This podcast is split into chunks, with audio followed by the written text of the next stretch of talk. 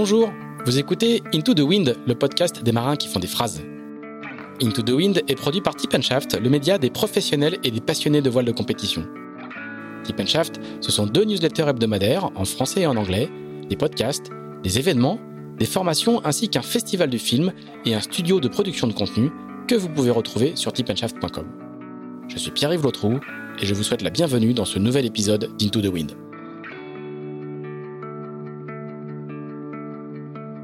Bonjour à tous, je profite de cet épisode pour vous parler d'un tout nouveau projet de Tip Shaft baptisé Sailors. Sailors avec un Z, c'est une plateforme de vidéos à la demande par abonnement dédiée à la voile de compétition. Un véritable Netflix de la course qui va voir le jour le 1er décembre prochain. Avec Sailors, notre objectif c'est de vous proposer le meilleur de la voile de compétition en streaming sur une plateforme accessible depuis tous vos appareils, PC, téléphone, tablette, appli iOS et Android pour la modique somme de 5,99€ par mois ou de 60€ par an. Les préventes d'abonnements assorties d'offres spéciales ont débuté sur Ulule et vous êtes déjà plus de 300 à avoir contribué. Alors embarquez avec nous sur sailors avec un z.com, on a besoin de vous.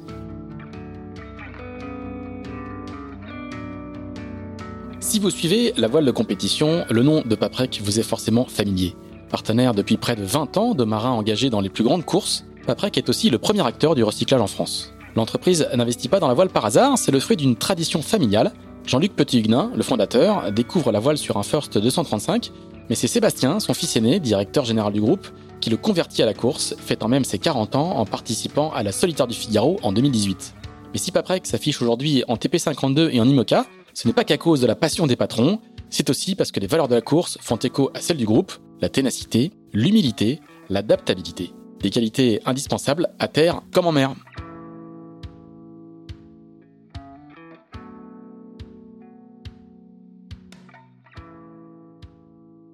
Bonjour Isabelle Yoshke.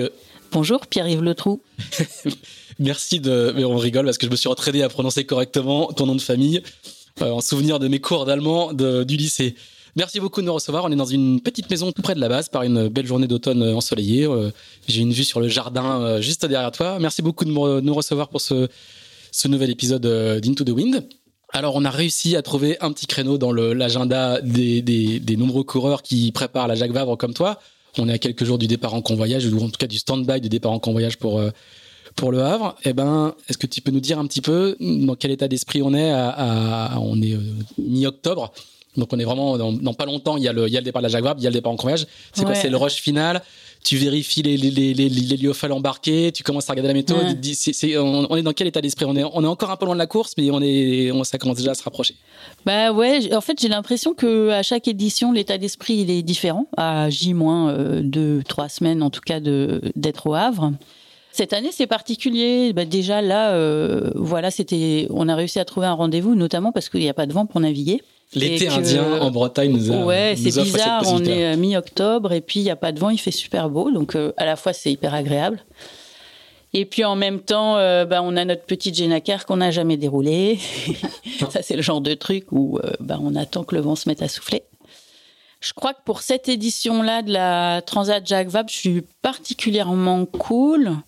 Euh, sans doute parce que c'est une année où je me suis dit euh, de toute façon euh, quand je suis revenue du Vendée Globe que que cette année je la ferais cool, je la préparais en me voilà en respectant aussi mon niveau de fatigue générale du autour du monde et et là, ben, franchement, moi, je me sens plutôt prête. Le bateau, on n'a pas fait grand-chose, en fait. On l'a juste remis en état de naviguer, mais on n'a pas fait de transformation. Donc, a priori, tout va bien. On a une équipe super rodée. Avec Fabien, euh, on a eu l'occasion de naviguer quand même plusieurs fois. On a fait le Fastnet ensemble. Alors Fabien, c'est Fabien Delahaye. Hein Fabien Delahaye, qui est mon coéquipier. Et puis euh, effectivement, on a voilà, moi j'ai déjà fini mes, mes sacs d'avitaillement, sacs de vêtements et tout. Il y a quand même pas mal de choses qui sont déjà prêtes. Donc à la fois je suis cool, mais voilà, je sais que je vais bientôt partir. Et puis que surtout les toutes dernières semaines, souvent le bah, le temps il se rétrécit quoi.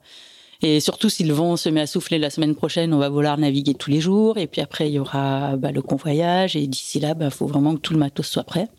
Donc euh, là, on y est, voilà, gentiment. Et alors, là, c'est la première grande course après le Vendée Globe. Donc du coup, on n'est pas tout à fait la même, euh, le même ou la même, le même corps ou la même coureuse après un Vendée Globe. Il y a ça qui participe de, de, la, de, la, de la tranquillité d'esprit et de, de la sérénité que, que, que, tu racontes? Ouais, en fait, on n'est juste plus la même personne. Et, euh, et du coup, euh, bah, le départ d'une course, ça vient jouer sur la pression qu'on se met, sur plein de choses qui sont vraiment de l'ordre du mental. Hein enfin presque plus du psychologique que du mental parce que il y, a, y, a, tout ce qui est l'organisation. Ça, comme j'en ai fait plein, à la limite pour moi, bah, j'ai l'habitude quoi. Tout ce qu'il faut euh, gérer avant une course, je connais. Mais après c'est euh, bah ouais le niveau de pression que je vais mettre et c'est lui qui fait que euh, bah trois semaines du départ, je suis en train de faire 40 000 choses ou pas quoi. Et clairement cette année, non, je suis pas en train de faire 40 000 choses. et du coup, est-ce que est-ce qu'on se dit c'est un départ de course, mais enfin bon, j'ai pris le départ du Vendée Globe. En termes de stress et de pression, on peut pas faire grand chose de, de pire ou de mieux. Et donc, du coup, bah, euh, c'est plus facile. Alors, oui, il y a ça. Ou est-ce que c'est un risque de, se dire ça? Euh, Je sais pas ce qu'est un risque. Euh, je pense que je prends le risque, en tout cas. Bah, il y a ça. De toute façon, oui, ce que j'ai traversé en termes de, pression avec le départ du Vendée Globe, bah, ça y est, c'est derrière moi. Donc, euh, évidemment que je me mettrais pas cette pression même sur un, nouveau départ devant des globes parce que c'était l'inconnu. Mais euh, même au-delà de ça, euh, bah, j'ai quand même traversé plein de trucs dans, dans plein de transats, des, des, choses pas forcément chouettes et des choses chouettes. Et du coup, je pense qu'avec tout ce bagage, aujourd'hui, bah ouais, je sais que ça peut super bien se passer. Je sais aussi que ça peut pas très bien se passer. Et je sais que dans tous les cas, euh, bah, je vais pas mourir, ou en tout cas, il n'y a, pas tant de risques que ça. Et donc, c'est aussi OK. Et, c'est aussi par rapport à ça que je me mets pas trop la pression. C'est que bah, je suis prête à ce que ça se passe bien. Et puis, je sais que bah, des fois, non. Euh, et ça sert tellement à rien. En plus, il y a ce truc-là, quoi. Ça sert tellement à rien de se projeter, de se dire euh, ouais, à tel moment ça va être comme ci, comme ça, parce que c'est, je dirais que moi c'est souvent quand j'ai vachement bien préparé mon truc, euh, visualisé et tout, que je me suis rendu compte que ça se passait pas du tout comme ça quoi. Donc il y a un côté où chez moi, parce qu'on est tous différents, mais chez moi ça marche bien, euh, d'y aller plus cool. Et euh, bien sûr de préparer ma météo et tout ça, oui, bien entendu. Mais en tout cas de ne pas en rajouter quoi en termes de stress. Et, tu sens vraiment une, un, changement d'approche de, des courses de post-Vendée ou, euh, ou, c'est aussi juste parce que le fait que tu accumules de l'expérience au fil des saisons euh, qui, Il y a les, deux. Il y a vraiment les deux. En fait, avant le Vendée, déjà, chaque année, je me disais, euh, je me sens un peu plus cool. Bon, il y a eu quand même en 2019, quand on a mis les foils, il y avait un peu plus de stress. Parce que c'est comme si on avait eu un bateau neuf. Moi, je connaissais plus mon bateau. J'avais eu très peu de temps pour, pour m'entraîner, pour le découvrir voilà, mon bateau il commençait à aller très très vite, à taper fort. Euh, il y avait beaucoup d'inconnus. Donc là, euh, je pense qu'il y avait un peu plus de stress quand même. Mais sinon, chaque année, je me suis rendu compte que ça allait mieux et que même euh, quand j'ai voilà l'année du Vendée, de, de, se projeter sur ce grand départ, je trouve que dans l'absolu, j'ai plutôt bien géré. Mais après, je pense que d'avoir fait le Vendée Globe, ça rajoute encore une couche supplémentaire en termes de sérénité et de ce qu'on peut accepter dans, dans voilà dans l'incertitude que, que nous apporte euh, une course quoi. En termes d'incertitude, on peut on peut pas faire mieux ou pire que le Vendée. Ouais, exactement. Bah oui, c'est ça.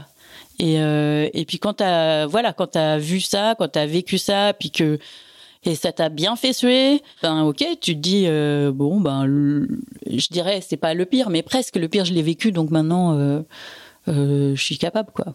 Hmm. Est-ce que le, le, fait que tu es re-signé avec MSASF pour, pour les quatre prochaines saisons jusqu'au prochain Vendée Globe, ça participe un peu de cette sérénité aussi? Parce que c'est pas le cas de tout forcément de tous les marins là euh, ouais c'est sûr. Bah, moi j'ai énormément de chance. aussi, ouais j'ai beaucoup beaucoup de chance. Vraiment ça c'était le cadeau de l'arrivée hein, clairement je trouve que et puis le, le, fait d'en discuter un petit peu avec justement d'autres marins qui ont fait le Vendée Globe et puis qui qui sont pas dans cette situation là qui cherchent pour qui bah, il y a des hauts et il y a des bas, parce que la recherche de sponsors, c'est souvent comme ça. Oui, là, je me dis que j'ai vraiment de la chance.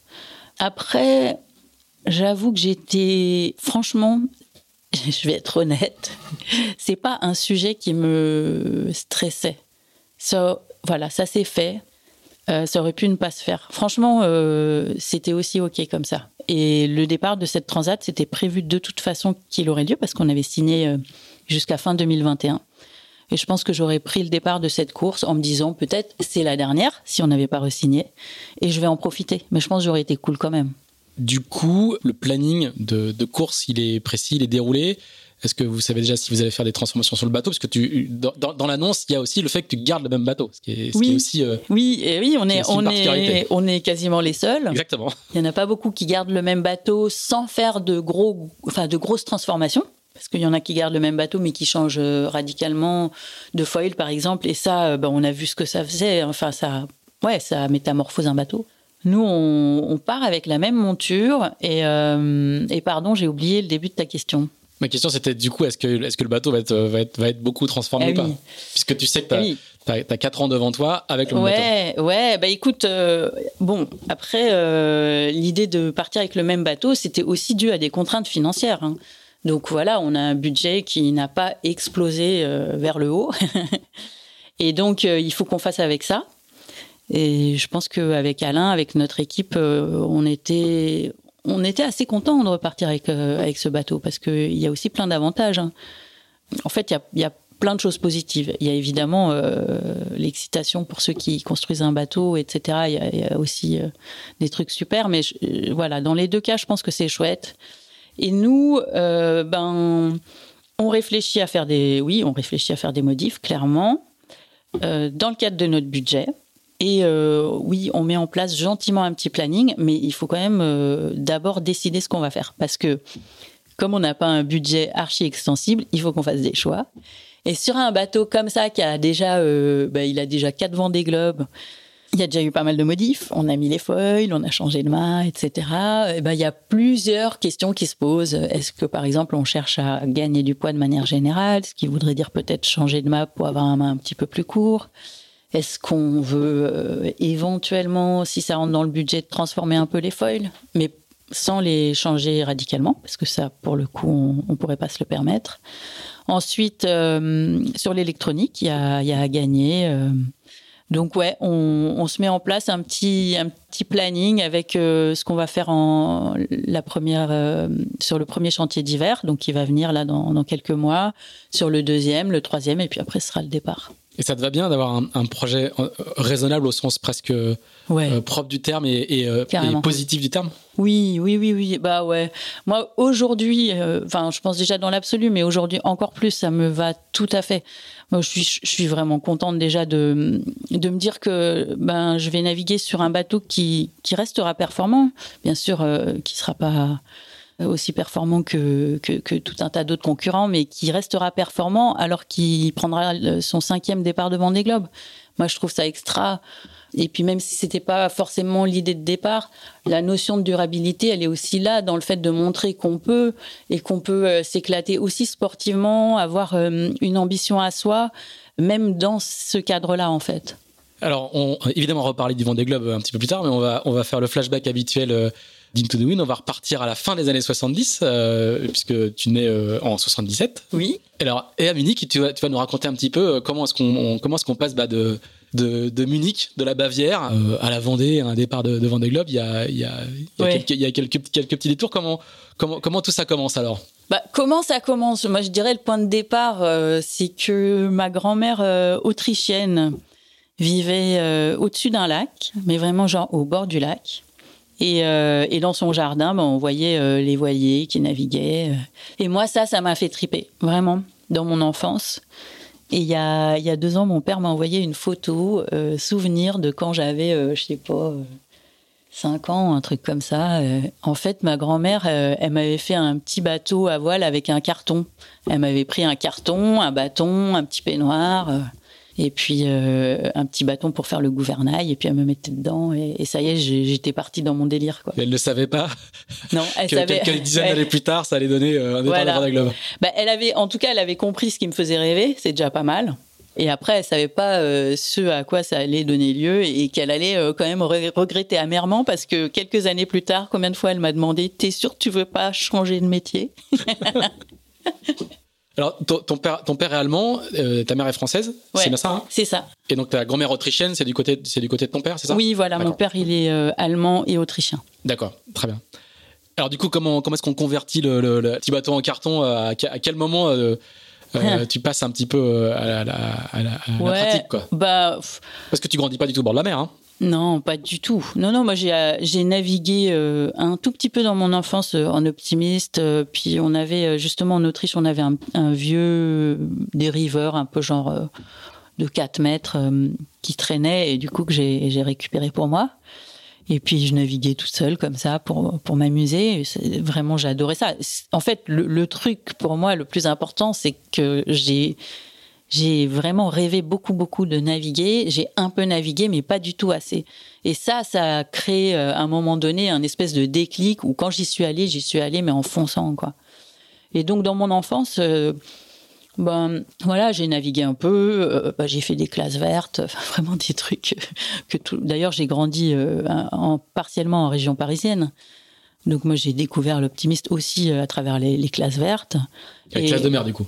Non, mais même pas. Non, non, même pas. Donc c'était du, c'était des classes c'était de l'optimiste sur des, des plans d'eau intérieurs. Ouais, voilà, j'ai fait ça, des colos. non, j'ai très peu navigué sur la mer en fait.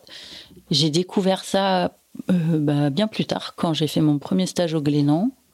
Et là, je faisais mes études déjà, en fait. Et qu'est-ce qui te, qu'est-ce qui t'amène à aller euh, à faire le stage au Glénan C'est cette, euh, c'est, c'est l'accumulation de rêves de, de, mais ça, je... une gamine. Ouais. Alors en fait, franchement, mais il, il s'est passé des choses. Je sais pas si je suis à moitié amnésique, mais il s'est passé des choses assez. je sais pas, chez moi, ça a été assez brutal, quoi. Je me, j'ai des souvenirs comme ça. Alors moi, j'ai passé mon bac en Allemagne, donc je suis née en Allemagne. Ensuite, j'ai grandi en France. Et puis, je suis retournée euh, à 15 ans parce que j'avais besoin de prendre le large et de changer de décor. Et je suis partie en Allemagne. Et là, j'ai fait mon, un bac franco-allemand. Et le jour euh, de la. Il y avait la soirée de, pour fêter le bac euh, dans le lycée. C'était très familial et très sympa comme ambiance. Je sais pas, je, je vais voir ma prof de français. Et je ne sais pas comment j'avais appris qu'elle était skipper. Et je lui dis, ah, il paraît que vous êtes skipper. Comment on fait euh, Comment on fait pour aller naviguer et devenir skipper soi-même? Et je sais même pas pourquoi je lui ai demandé ça. Euh, enfin, franchement, je je sais plus. Et puis elle me dit, euh, ah bah bah faut aller faire un stage de voile au Glénan, puis après faut vous embarquer sur des transats en tant qu'équipière. Et voilà. Et du coup, c'est ça que j'ai fait. Quoi. Aussi simplement. Oui. Alors du coup, tu fais quoi? Tu, tu, vas faire ton premier stage au Alors du coup, euh, voilà, du coup, euh, bah, moi après ça, je rentre en France et je fais une prépa euh, lettres à Lyon, donc toujours pas au bord de la mer. Et hum, là, j'ai fait deux ans et je sais plus si c'est sur la première ou la deuxième année, je vais faire mon premier stage au Glénan d'une semaine. Et là, vraiment, mais vraiment, vraiment, j'adore quoi. Il faisait pas beau, c'était genre vente sud-ouest, le crachin et tout. C'était sur l'archipel? Et c'était, euh, on partait de Concarneau, puis c'était un stage embarqué, donc on était là le long des côtes, euh, bah, vers ici en fait. et j'ai, euh, j'ai adoré tout de suite. Et du coup, je suis venue, genre quelques semaines après, j'en ai refait un autre. Et après, je me suis embarquée six mois plus tard sur une transat qui allait au Brésil. D'accord. Donc le, vraiment, cette passion, elle, elle, croît toute seule, euh, à peine arrosée euh, pendant toute l'adolescence. Et le jour où tu la confrontes à la réalité, ça, se passe euh, comme dans les livres, quoi. Ouais, carrément. Ouais, ouais, c'est ça. C'est la graine qui germe sous la terre. Elle prend son temps et tout, mais après, quand elle est, enfin, quand elle sort de la terre, elle est vraiment prête. Et puis là, voilà. Et ouais, c'est vraiment ça parce que du coup, bah, quelques mois plus tard, je, je, fais ma transat qui va au Brésil. Là, j'étais en licence en fait. Et puis. Euh, tu fais des études de lettres, hein, à Ouais, toujours euh, de, ouais, de lettres. Enfin, au début, j'étais à Lyon et puis j'ai fini à, Paris. Et en fait, euh, ben, l'année d'après, avant de finir mes études de lettres, je passe une année au Glénan pour me former. donc, tout de suite après, j'ai fait un cursus qui me permettait d'être monitrice de voile et, et puis de faire du bateau toute l'année, quoi. Et parce que du coup, ça devient tout de suite projet, un projet de vie ou un projet professionnel? En fait, euh, alors chez moi, jamais ni rien. Enfin, les choses ne sont jamais vraiment euh, euh, préméditées. Et du coup, je j'avais envie de faire du bateau, quoi. Ça, c'est sûr. Et du coup, je me dis bon ben, je sais comment faire, donc allons-y, sans trop réfléchir. Et je me, je me suis dit sur ma transat que j'avais envie de oui, que, que mon métier, il m'amène à, enfin, qu'il soit lié au nautisme et tout. Mais franchement, moi, le truc, c'est que moi, je viens d'un milieu, euh, déjà, enfin, au lycée, on nous, on nous apprend pas trop le monde, la vraie vie, quoi. le, monde après le bac, euh, nous, on n'en parlait pas beaucoup, donc j'avais aucune vision de ce que j'allais faire comme, euh, enfin, professionnellement, quoi. Donc moi, j'étais passionnée par les lettres, j'ai fait des études de lettres, mais j'avais toujours pas eu idée de ce que j'allais faire comme hmm. métier. C'était pas pour être prof ou pour être. Euh, bah non, je voulais pas être prof. Donc en fait, je savais pas du tout ce que je voulais faire avec ça. Juste, j'aimais bien. Et puis j'ai découvert la voile, et là, je me suis dit, j'aime encore plus, donc allons-y. Mais en fait, toujours sans projet, quoi. Et puis, euh, donc, je passe une année à, voilà, à devenir euh, monitrice, à apprendre à naviguer et tout et tout. Et puis, ma, ma mère me propose, euh, me dit, mais tu sais, on peut, on peut te payer encore une année d'études si tu veux. on a prévu de le faire. Eux, ils étaient, ils étaient plus dans l'idée que j'allais revenir dans le droit chemin. un truc sérieux, quoi. Ouais, un truc normal, un truc sérieux, un truc avec de la sécurité, enfin, tu vois, tous ces trucs, quoi. Et puis, euh, et là, moi, je, je dis oui parce que moi, j'ai beaucoup aimé mes études de lettres et je savais que la maîtrise, c'était euh, une année où on écrit où on passe son, enfin, on passe la plupart de son temps à écrire. Il y a un mémoire à faire, c'est ça hein? Ouais, il y a un mémoire à faire qui est, qui est assez long.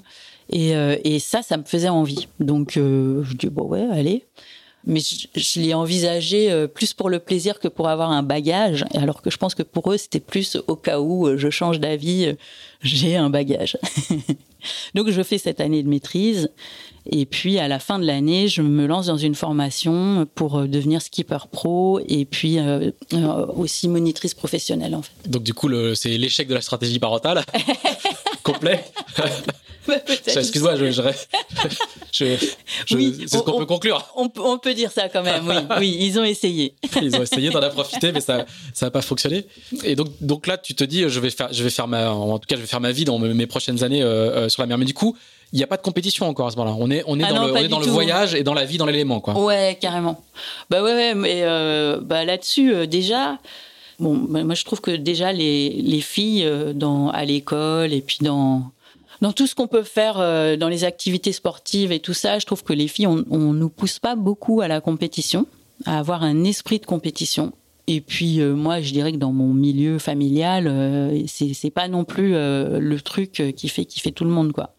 Donc la compète, c'était pas trop, c'était pas une réalité quoi. Et donc la voile, pour moi, c'est plus l'aventure, le voyage, l'élément, la mer, voilà. Ouais, vraiment plus ça, quoi. Alors à l'issue de cette formation, tu deviens skipper pro. Tu fais quoi? Tu fais des convoyages Tu fais des. Ouais, je deviens. Ouais, c'est ça. Je. Alors, euh, bah, je fais des, des convoyages, euh, des charters. J'encadre aussi. J'ai un brevet d'état, donc j'encadre. Je fais des, super trucs avec des, des associations. Et en fait, euh, ça n'a pas été très long. Ça a je crois que j'ai fait une saison et demie. Et pendant ma première saison, je suis venue ici à Lorient. Je crois que c'est la première fois que je venais à Lorient pour faire un, truc hyper sympa qui s'appelle Voile en tête, qui est une régate euh, des hôpitaux psychiatriques où on fait naviguer euh, des patients, des infirmiers et puis des skippers. Et donc je vais faire ça ici. Euh, et là, je rencontre des gens qui préparent la mini. Et notamment des filles qui deviendront de grandes amies à moi plus tard. Donc je trouve ça trop chouette d'y repenser à chaque fois. Parce qu'à l'époque, bah, moi, du coup, la Bretagne, ouais, je connaissais, bah, je connaissais pas un poil où j'avais passé un an, mais je connaissais vraiment personne. Oui, parce que tu fais des convoyages, euh, tu Moi, fais ton métier en, Méditerranée, aux Antilles. Voilà, en Méditerranée et aux Antilles, exactement. Donc j'étais, je connaissais pas trop ici, euh, parce qu'on y fait autre chose, tout simplement. Et donc en fait c'est là que j'ai eu, ah, je dis pas que j'ai eu le déclic, on m'a mis la puce à l'oreille. Hein. Clairement il y a quelqu'un qui m'a dit euh, regarde bien ce truc là, là ça s'appelle un Mini 650 et c'est peut-être un truc pour toi. en gros, on m'a envoyé un petit message comme ça. Et c'était qui? Et c'était euh, bah, un skipper que qui à l'époque était copropriétaire euh, du bateau de Denis Hugues. D'accord. Donc tu le, le directeur aujourd'hui de la directeur, de course, de, la mini. Voilà. Mm. qui s'appelle Hervé Le Gall et qui était euh, skipper, euh, skipper dans le même euh, dans, cette petite régate qu'on faisait ensemble. D'accord. Et là, on, est, on est en quelle année? On est début, au début des années 2000, j'imagine? Ouais, c'est ça. Franchement, je sais plus, mais au début des années 2000, ouais. Mm. Alors, donc tu les vois sur le ponton et la, conversion est immédiate ou comment, comment, ça se passe? Pas immédiate. Moi, je, regarde ce truc et puis dans un, au début, je, je me dis que c'est pas une réalité pour moi.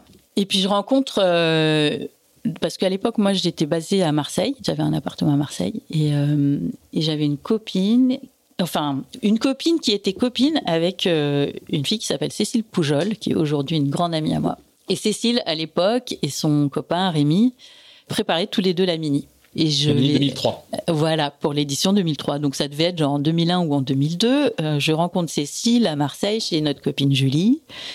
Et puis voilà, elle raconte un peu comment elle prépare sa mini. Et, je crois que là, ça, c'est devenu possible dans ma tête en fait, de, de passer du temps avec Cécile et tout. Euh, là, c'est et en fait là, j'ai commencé à me dire mais en fait, euh, je pourrais. Et à partir de là, je me suis dit bon, ben si tu arrives à mettre de côté euh, de l'argent pendant deux ans, si tu y penses vraiment, enfin si tu nourris ce rêve, vas-y quoi. Et puis, euh, ben moi, j'allais travailler l'hiver, j'allais plutôt aux Antilles pour euh, gagner. C'est vrai qu'il y avait moyen, de, en étant embarqué, de, de, faire des petites économies en fait sur une saison. Et donc voilà, j'ai fait ma saison. Euh, je me suis rendu compte que plus ça allait, euh, plus j'y pensais. Puis j'en rêvais de mon bateau. Ah, C'était un truc. Des fois, je me disais waouh. Non, mais là, là, ça, ça me lâche plus quoi. Et puis un virus quoi, au sens littéral du terme presque. Hein. ouais, ouais, ouais, ouais, c'est clair. Ouais. Mm. Et qu'est-ce qui qu'est-ce qui t'attirait à ce, moment-là Qu'est-ce qui t'attirait c'était pas, c'était pas la compétition, c'était, c'était l'aventure, les valeurs, c'était. Euh, non, mais c'était clairement de euh, de traverser l'Atlantique en solitaire sur un bateau de 6 mètres 50 et puis un bateau comme ça, parce que en l'occurrence c'était pas n'importe quel bateau. J'avais vu des mini, ces bateaux hyper larges. Voilà, aujourd'hui ça paraît normal à tout le monde, mais moi quand même, je trouvais ça assez incroyable. On aurait dit des petites soucoupes volantes ouais, je me disais, waouh, de faire ça, mais incroyable. Et donc voilà, donc j'en ai, euh, j'en ai beaucoup rêvé. J'ai mis de l'argent de côté, j'ai reçu beaucoup de soutien. Ma mère a, euh, a emprunté des sous pour moi parce que moi ah j'étais pas du tout à même d'emprunter des sous. Euh, la, la banque m'aurait rionné parce que j'avais que des CDI. des CDD. que des CDD, oui, pardon. Et voilà, puis un petit, un petit ta, héritage. Ta pas trop voulu de, de, de, d'avoir fait l'année de maîtrise et d'être parti faire du bateau après. Elle, elle m'en a pas du tout voulu. Elle aurait bien voulu que je fasse autre chose, mais elle m'a soutenue. Et c'est quand même un truc que je trouve génial et que j'ai reçu. Euh, j'ai quand même reçu beaucoup de soutien, même si euh, au début ça a bousculé mon entourage. J'ai été soutenue. Et ça, c'est vraiment important. Ouais. Donc voilà, j'en suis là. Je ah oui, en 2000, euh, bah, je sais plus en quelle année du coup, fin 2003, euh, je me décide, je choisis mon bateau. J'étais aux Antilles, j'ai choisi mon bateau sur le site de la classe Mini. C'était un bateau sur lequel Samantha Davis avait fait la Mini deux ans avant ou quatre ans avant, je sais plus. Et puis je me mets d'accord avec un Finlandais qui s'appelle Harry Usela, qui avait euh, préparé la Mini 2003, donc et qui avait pas pu participer, je sais plus pourquoi, et qui vendait son bateau à Rotterdam. Et donc on se met d'accord. Je lui dis bah écoute le bateau, s'il est dans l'état que tu me promets, euh, je le prends. Donc je prends l'avion de je sais plus où aux Antilles, de Saint-Martin. Je vais à Rotterdam je visite le bateau et puis voilà, on se tape dans la main et, je suis propriétaire de mon premier bateau. et donc un peu moins de 20 ans plus tard, vous ferez le Vendée Globe, vous prendrez le départ du Vendée Globe ensemble sur la même ligne de départ, parce qu'Ari là, c'est le concurrent finlandais du Vendée Globe. Exactement. Et il y aura également Sam Davies. Et oui, voilà. Qui, était le propriétaire, la propriétaire précédente du bateau, qui a fait la Mini 2001 sur le bateau en question. Exactement, ouais. Le 200. 76 76. Oh, bravo, waouh. Bah, C'est mon, époque, donc je peux m'en souvenir après, après, après, après, après, je suis après, je suis largué. Alors donc tu l'achètes sur catalogue, tu vas le voir à Rotterdam et là c'est parti quoi. Ça a l'air simple. Là, hein, euh, ça a l'air simple, ouais, carrément. Bah, c'est assez drôle. Du coup, je largue mon appart à Marseille parce que j'avais pas beaucoup, j'avais mes petites économies de la saison, mais franchement, euh, oui, j'avais 7000 euros, quoi. c'est quand même pas. Euh... Et, euh, et là, en fait, euh, je m'achète une. Enfin, c'est mon père qui m'aide à trouver une camionnette en Allemagne parce que l'Allemagne c'est un, un, bon pays pour acheter des, des voitures d'occasion qui sont pas très chères. Et là, pour 2000 euros, je trouve une petite camionnette trop mignonne, genre VV, avec euh, une boule de remorquage, hein, c'était ça euh, le, truc, et puis un petit canapé pour dormir dedans. Donc voilà, le, cahier des charges, c'était ça. Et puis, ben, on part de, chez mon père, du côté de, la forêt noire, avec le camion. On va à Rotterdam tous les deux. Moi, j'avais jamais conduit, euh, j'avais jamais remorqué euh, quoi que ce soit derrière une voiture. Mon père non plus. C'était nickel. Et puis on se retrouve avec le bateau là. En remorque, euh, la tempête, parce que bah, c'était au mois de janvier, donc euh, voilà, il faisait vraiment pas beau, il y avait du vent, tout le trajet euh, Rotterdam-la Bretagne, il se fait quand même près des côtes, donc il y avait du vent qui soufflait. Moi, j'étais à, moitié terrorisée de ce bateau qui était quand même assez haut finalement, avec sa quille sur sa remorque. Et puis. c'est un, proto, donc il y a, il y a 2 mètres, de tirant d'eau. Le, bateau, il a 2 mètres 50 de haut, quoi, finalement. Ouais, voilà, plus le mât par-dessus. Enfin, c'est quand même un sacré truc et puis avec notre tout petit camion là. Et, donc on, amène le bateau à la, Trinité-sur-Mer, euh, où on m'avait parlé d'un chantier. Pareil, je connaissais pas. On m'avait dit bon là, euh, là c'est Monsieur Mini, il s'appelle Thierry Fagnan. Tu peux, voilà, il, te donnera des conseils. C'est Harry hein, qui m'avait qui m'avait dit ça. Et donc j'avais appelé Thierry euh, quelques semaines avant pour demander si je pouvais venir. Et voilà, je me suis pointée euh, en plein mois de janvier avec euh, avec mon bateau. Et j'ai fait coucou me voilà et je suis restée là un sacré bout de temps. Alors faut expliquer un petit peu qui est, qui est Thierry Fagnon. Hein. C'est c'est ouais, ouais. un des art, c'est un artisan un artisan d'art quoi. Enfin c'est vraiment un orfèvre du de, mm. de, la construction composite qui est, qui est, très connu dans le milieu de la, de la course quoi. Et qui notamment a construit les commodes Louis XVI en carbone, qui étaient des proto-mini. Euh, il en a construit 5 ou 6, je sais pas combien il en a construit, mais qui étaient euh, beaucoup de plans finaux, euh, qui étaient vraiment des, des bateaux incroyables. Donc c'est là que tu arrives, dans cette, cette ébénisterie de carbone qui, est très particulier. Quoi, hein. Ouais, et puis Thierry, c'est quelqu'un aussi qui est passionné. Et, et c'est ça, je pense, qui fait que on peut se pointer comme ça je dirais la, la, gueule enfarinée et puis euh, et puis dire euh, me voilà avec mon projet euh, plein de rêves dans la tête et ça passe quoi parce que en fait ben je pense que Thierry a eu ses rêves il a fait la mini lui-même il adore ça et, et, du coup moi j'ai reçu un, accueil ben, hyper chaleureux en fait sinon j'avais rien je connaissais pas un chat et puis surtout moi j'étais pas du tout en mesure de gérer mon bateau toute seule J'aurais même pas su comment le mettre à l'eau. Enfin, il y avait plein de choses. Euh, je ne savais pas, même comment euh, le et tout ça. Enfin, il y avait vraiment plein de choses euh, pour lesquelles j'étais pas autonome. Alors, tu vas passer l'hiver à la Trinité et puis tu vas le mettre, tu vas finir par le mettre à l'eau. Et, ah ouais, bah ouais. Je passe quelques semaines, je le mets à l'eau, je reçois plein de bons conseils, surtout vraiment, et un super accueil au chantier. C'était mon chez moi, hein, clairement, ce chantier. Et puis je commence à faire mes premières naves, donc je découvre euh, la quille pendulaire avec des dérives, euh, voilà, des tas de trucs, les bastacs. c'est assez folklore parce que vraiment je connais pas quoi. Et je fais voilà mes premières naves, euh, donc c'est en 2004, au printemps 2004, et, et j'enchaîne avec ma calife. Et je pense que c'est là que je m'approprie vraiment le bateau. Alors on va rappeler hein, pour faire le mini transat, la, calife c'est vraiment le, comment on va dire, le, le, grand examen de passage, hein, puisqu'il faut faire euh, euh, Il y a 1000 milles en, en solitaire sur un parcours imposé. Euh, en Atlantique, c'est un grand tour de l'île de Ré jusqu'à Koningberg. Enfin, c'était jusqu'en Irlande. Jusqu'en Irlande, à l'entrée de la mer Celtique. Ouais. Et en Méditerranée, c'est un grand tour de la, de la Méditerranée. Et c'est vraiment le, le, moment où le, l'apprenti ministre commence à devenir un petit peu marin. Quoi. Ça dure entre, entre 6 et 10 jours. Hein. Exactement. Et c'est. Bah, pour moi, c'était c'était la découverte de tout plein de choses. Déjà d'être euh, d'être euh, au milieu de nulle part parce que la mer d'Irlande, euh, à un moment donné, en mini avec aucun moyen de communication, bah t'es vraiment livré à toi-même. Donc d'être au milieu de nulle part et devoir compter que sur toi. Donc moi, ça m'a obligé à prendre confiance dans mes compétences parce que j'avais quand même peu d'expérience. Hein. Donc voilà, prendre confiance en moi, découvrir que vraiment j'aime ça découvrir euh, un truc qui n'a pas été facile et ça a duré longtemps, c'est comment dormir, dormir en solitaire.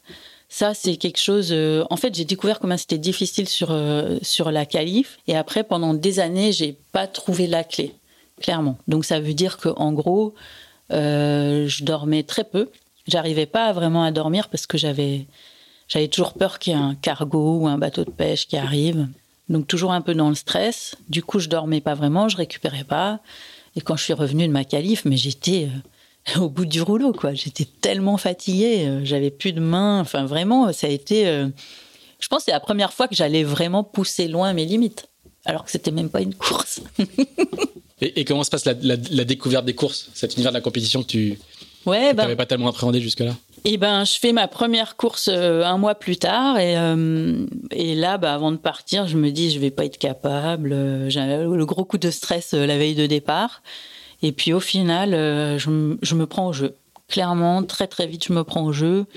Je me rends compte que j'ai un bateau qui est pas si mal que ça, que je peux faire des choses correctes.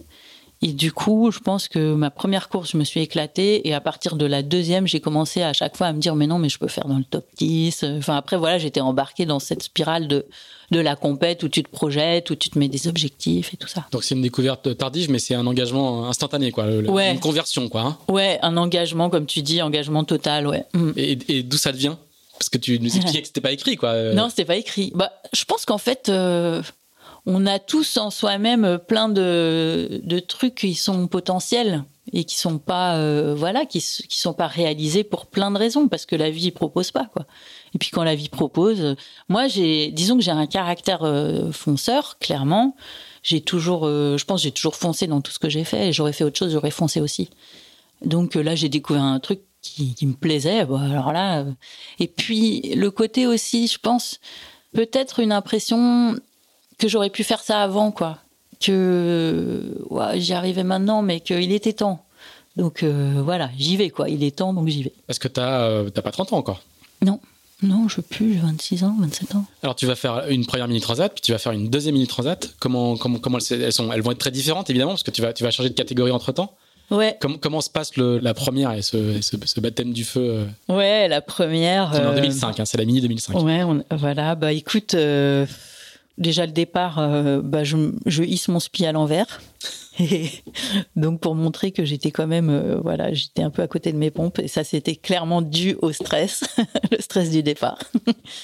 Et puis, euh, il m'arrive un truc pas très cool, c'est que mon groupe électrogène tombe en panne, euh, genre le lendemain ou le surlendemain du départ. Ce qui veut dire que je peux plus charger mes batteries. Et l'étape, en fait, c'était euh, La Rochelle, Porto Calero, donc à Lanzarote, aux Canaries. Et c'était que du spi. Tout du long, c'était sous spi. Donc, je me suis fait une semaine de spi sans pilote et sans GPS. Autant dire que là, euh, ça a été raide, raide de chez raide. J'ai eu des hallucinations. Je suis vraiment allée euh, loin, loin, loin dans la résistance au sommeil. Et puis je suis arrivée à, aux Canaries déçue, euh, désolée de, de, comment ça s'était passé, de mon classement évidemment, parce que du coup je suis arrivée dans les choux. Donc vraiment, ouais, dégoûtée quoi. Et quand je suis repartie sur la deuxième étape, j'avais eu le temps de digérer, et puis de passer à autre chose. Et, là, quand je suis partie, j'étais euh, là, j'étais prête à faire quelque chose de bien. Et en l'occurrence, la deuxième étape, c'est hyper bien passé. Je crois que je termine quatrième, cinquième, je sais plus. Quatre ou cinq, je me souviens même plus. Mais en tout cas, je fais une très belle étape par rapport voilà, au bateau, à la concurrence et tout. Et je me suis euh, éclatée, quoi. Vraiment éclatée. Donc ça, c'est ma première expérience. Et là, tu te, tu, tu, tu te dis quoi? Tu dis, euh, hmm. ma, vie est là, je vais je vais faire carrière avec, avec, avec plein de guillemets, mais en tout cas, est-ce que tu arrives à te projeter à, à, moyen terme? Euh, ben, alors moi je me suis jamais dit euh, alors ma vie est là. Je sais pas ce que ce qu'on entend par ma vie est là. Euh, oui ma vie présente est là ça c'est sûr je me le suis dit. Après je vais faire carrière et ma vie dans dix ans elle est là? Non ça moi j'ai en fait j'ai jamais projeté j'ai toujours fait les choses comme elles se présentaient et, et, du coup, là, non, je me dis juste, euh, c'est trop génial, je veux repartir. et puis, euh, il se trouve que mes sponsors étaient très contents. Ils étaient hyper emballés, hyper chouettes. Ouais, j'avais trouvé des sponsors juste avant, quelques, enfin, quelques mois avant le départ. Et euh, super contents, les deux envie de repartir. Enfin, tout le monde était hyper enthousiaste. Donc là, je me dis, oh bah ouais. Et puis. Tu, peux nous dire qui c'est? Tu, peux nous rappeler qui était Ouais, bah oui, il y avait Synergie, et euh, de Grémont du groupe Suez. Donc, euh, c'est pas des petites boîtes, hein? Non, effectivement, c'est pas des petites boîtes. Synergie, c'est du travail temporaire de mémoire, hein, c'est ouais, exactement. Sponsor, qui était sponsor dans le foot aussi beaucoup. Ouais, oh bah, connais ta partition. exactement. Et euh, donc, eux partant pour repartir, moi, envie de repartir avec un bateau neuf. Et puis, voilà, le temps de monter le projet je fais construire un bateau chez Thierry et par Thierry Fagnan, euh, un plan finaux justement, en 2006 pour la Mini 2007. Donc là, on change un peu d'univers et de catégorie quand même, parce que des gens qui construisent des protos, il n'y en, a pas beaucoup. Il n'y a pas beaucoup de nouveaux protos chaque année. Ouais. Oui, c'est clair. Avoir l'occasion de faire ça, c'est c'est rare, quoi. Ouais, ouais, ouais. Bah, c'était une aventure en soi, hein. déjà parce que parce que mes sponsors, moi, j'étais confiante qu'ils allaient me suivre, mais ils ont quand même signé. Je ne sais même pas si on a signé un jour. Je crois qu'on n'a jamais rien signé. Mais en tout cas, ils ont dit OK, euh, le bateau, il existait déjà. Donc euh, c'était ah un peu c'était genre oui, j'y crois, j'y vais. Ah bah oui, s'il avait fallu attendre, mais c'est souvent comme ça. Si tu attends les sponsors, tu fais rien quoi. Et donc. Euh, tu avais avancé les fonds et tu avais, bah, signé les. Euh, c'est-à-dire, j'avais avancé une petite partie des fonds parce que moi, j'avais, j'avais pas assez pour hmm. payer un bateau comme ça. Je pense que c'est surtout Thierry qui m'a gentiment fait crédit euh, sans savoir que j'avais pas vraiment les sous sur le moment. Enfin, ça s'est fait comme ça, quoi. Et, euh, et puis. et puis, bah, je sais, je, moi, je crois aussi à la force du mental. J'y croyais tellement que pour moi, ça, ça allait bien se passer. Et effectivement, ça s'est bien passé. Donc euh, mes sponsors me suivent. Et puis l'année 2007 est une très belle année. Ils sont très contents derrière aussi. Alors tu domines pas mal la, saison. Hein. Il y avait beaucoup de, beaucoup de très beaux résultats. Tu fais clairement partie des favoris. Ouais. Favorites au, départ de la mini 2007. Comment tu t'es un petit peu transformé justement entre la, la, jeune femme qui faisait des convoyages, qui découvre la mini, qui commence à aimer les frites de compétition, et puis là qui arrive et euh, en gros, est un peu la, en, tout cas l'une des patronnes de la flotte, quoi. Ah ouais.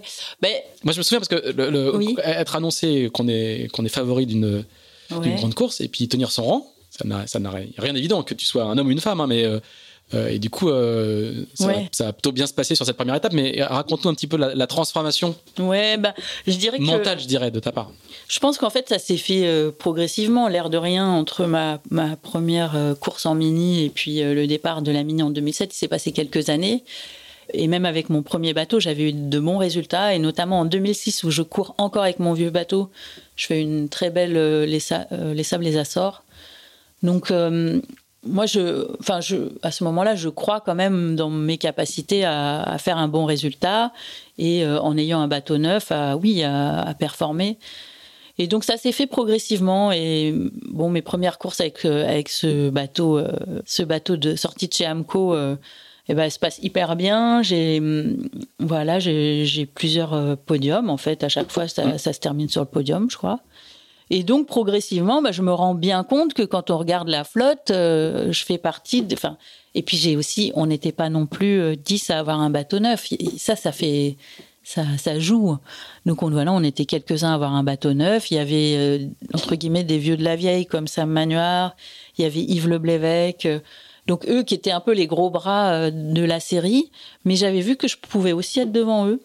Donc pour moi, je me suis pas trop, euh, j'avoue, posé de questions. Moi, c'était un peu normal. Moi, j'avais trouvé ma place et, ça, enfin, je trouvais aussi que j'avais beaucoup bossé. Hein. J'avais, c'est pas comme si ça m'était tombé dessus. Donc à ce moment-là, je me dis, ben, en fait, je te dis ça parce qu'il y a beaucoup de journalistes qui m'ont posé cette question d'une autre manière en me disant, mais ça vous fait quoi d'être une femme et d'être favorite? Et alors moi là, euh, le côté féministe, euh, il sortait tout de suite quoi. C'était genre mais c'est quoi cette question là Parce que je suis une femme, euh, je, je devrais être étonnée d'être favorite. Enfin, il y avait des sous-entendus en fait. Euh, qui était. c'était pas ma question. Ma question, c'était plutôt comment est-ce qu'on devient en, en, une saison, on devient l'une des favorites et l'une des patronnes du, circuit. Hein. Et sans, voilà, sans... Moi, j'étais sur le circuit à cette époque-là, donc je, le voyais, je le voyais bah de l'intérieur. Hein. Oui, on était concurrents, je me souviens très bien. Et en fait, euh, bah, quand on me posait ces questions, je me disais, mais pourquoi elle me pose ces questions?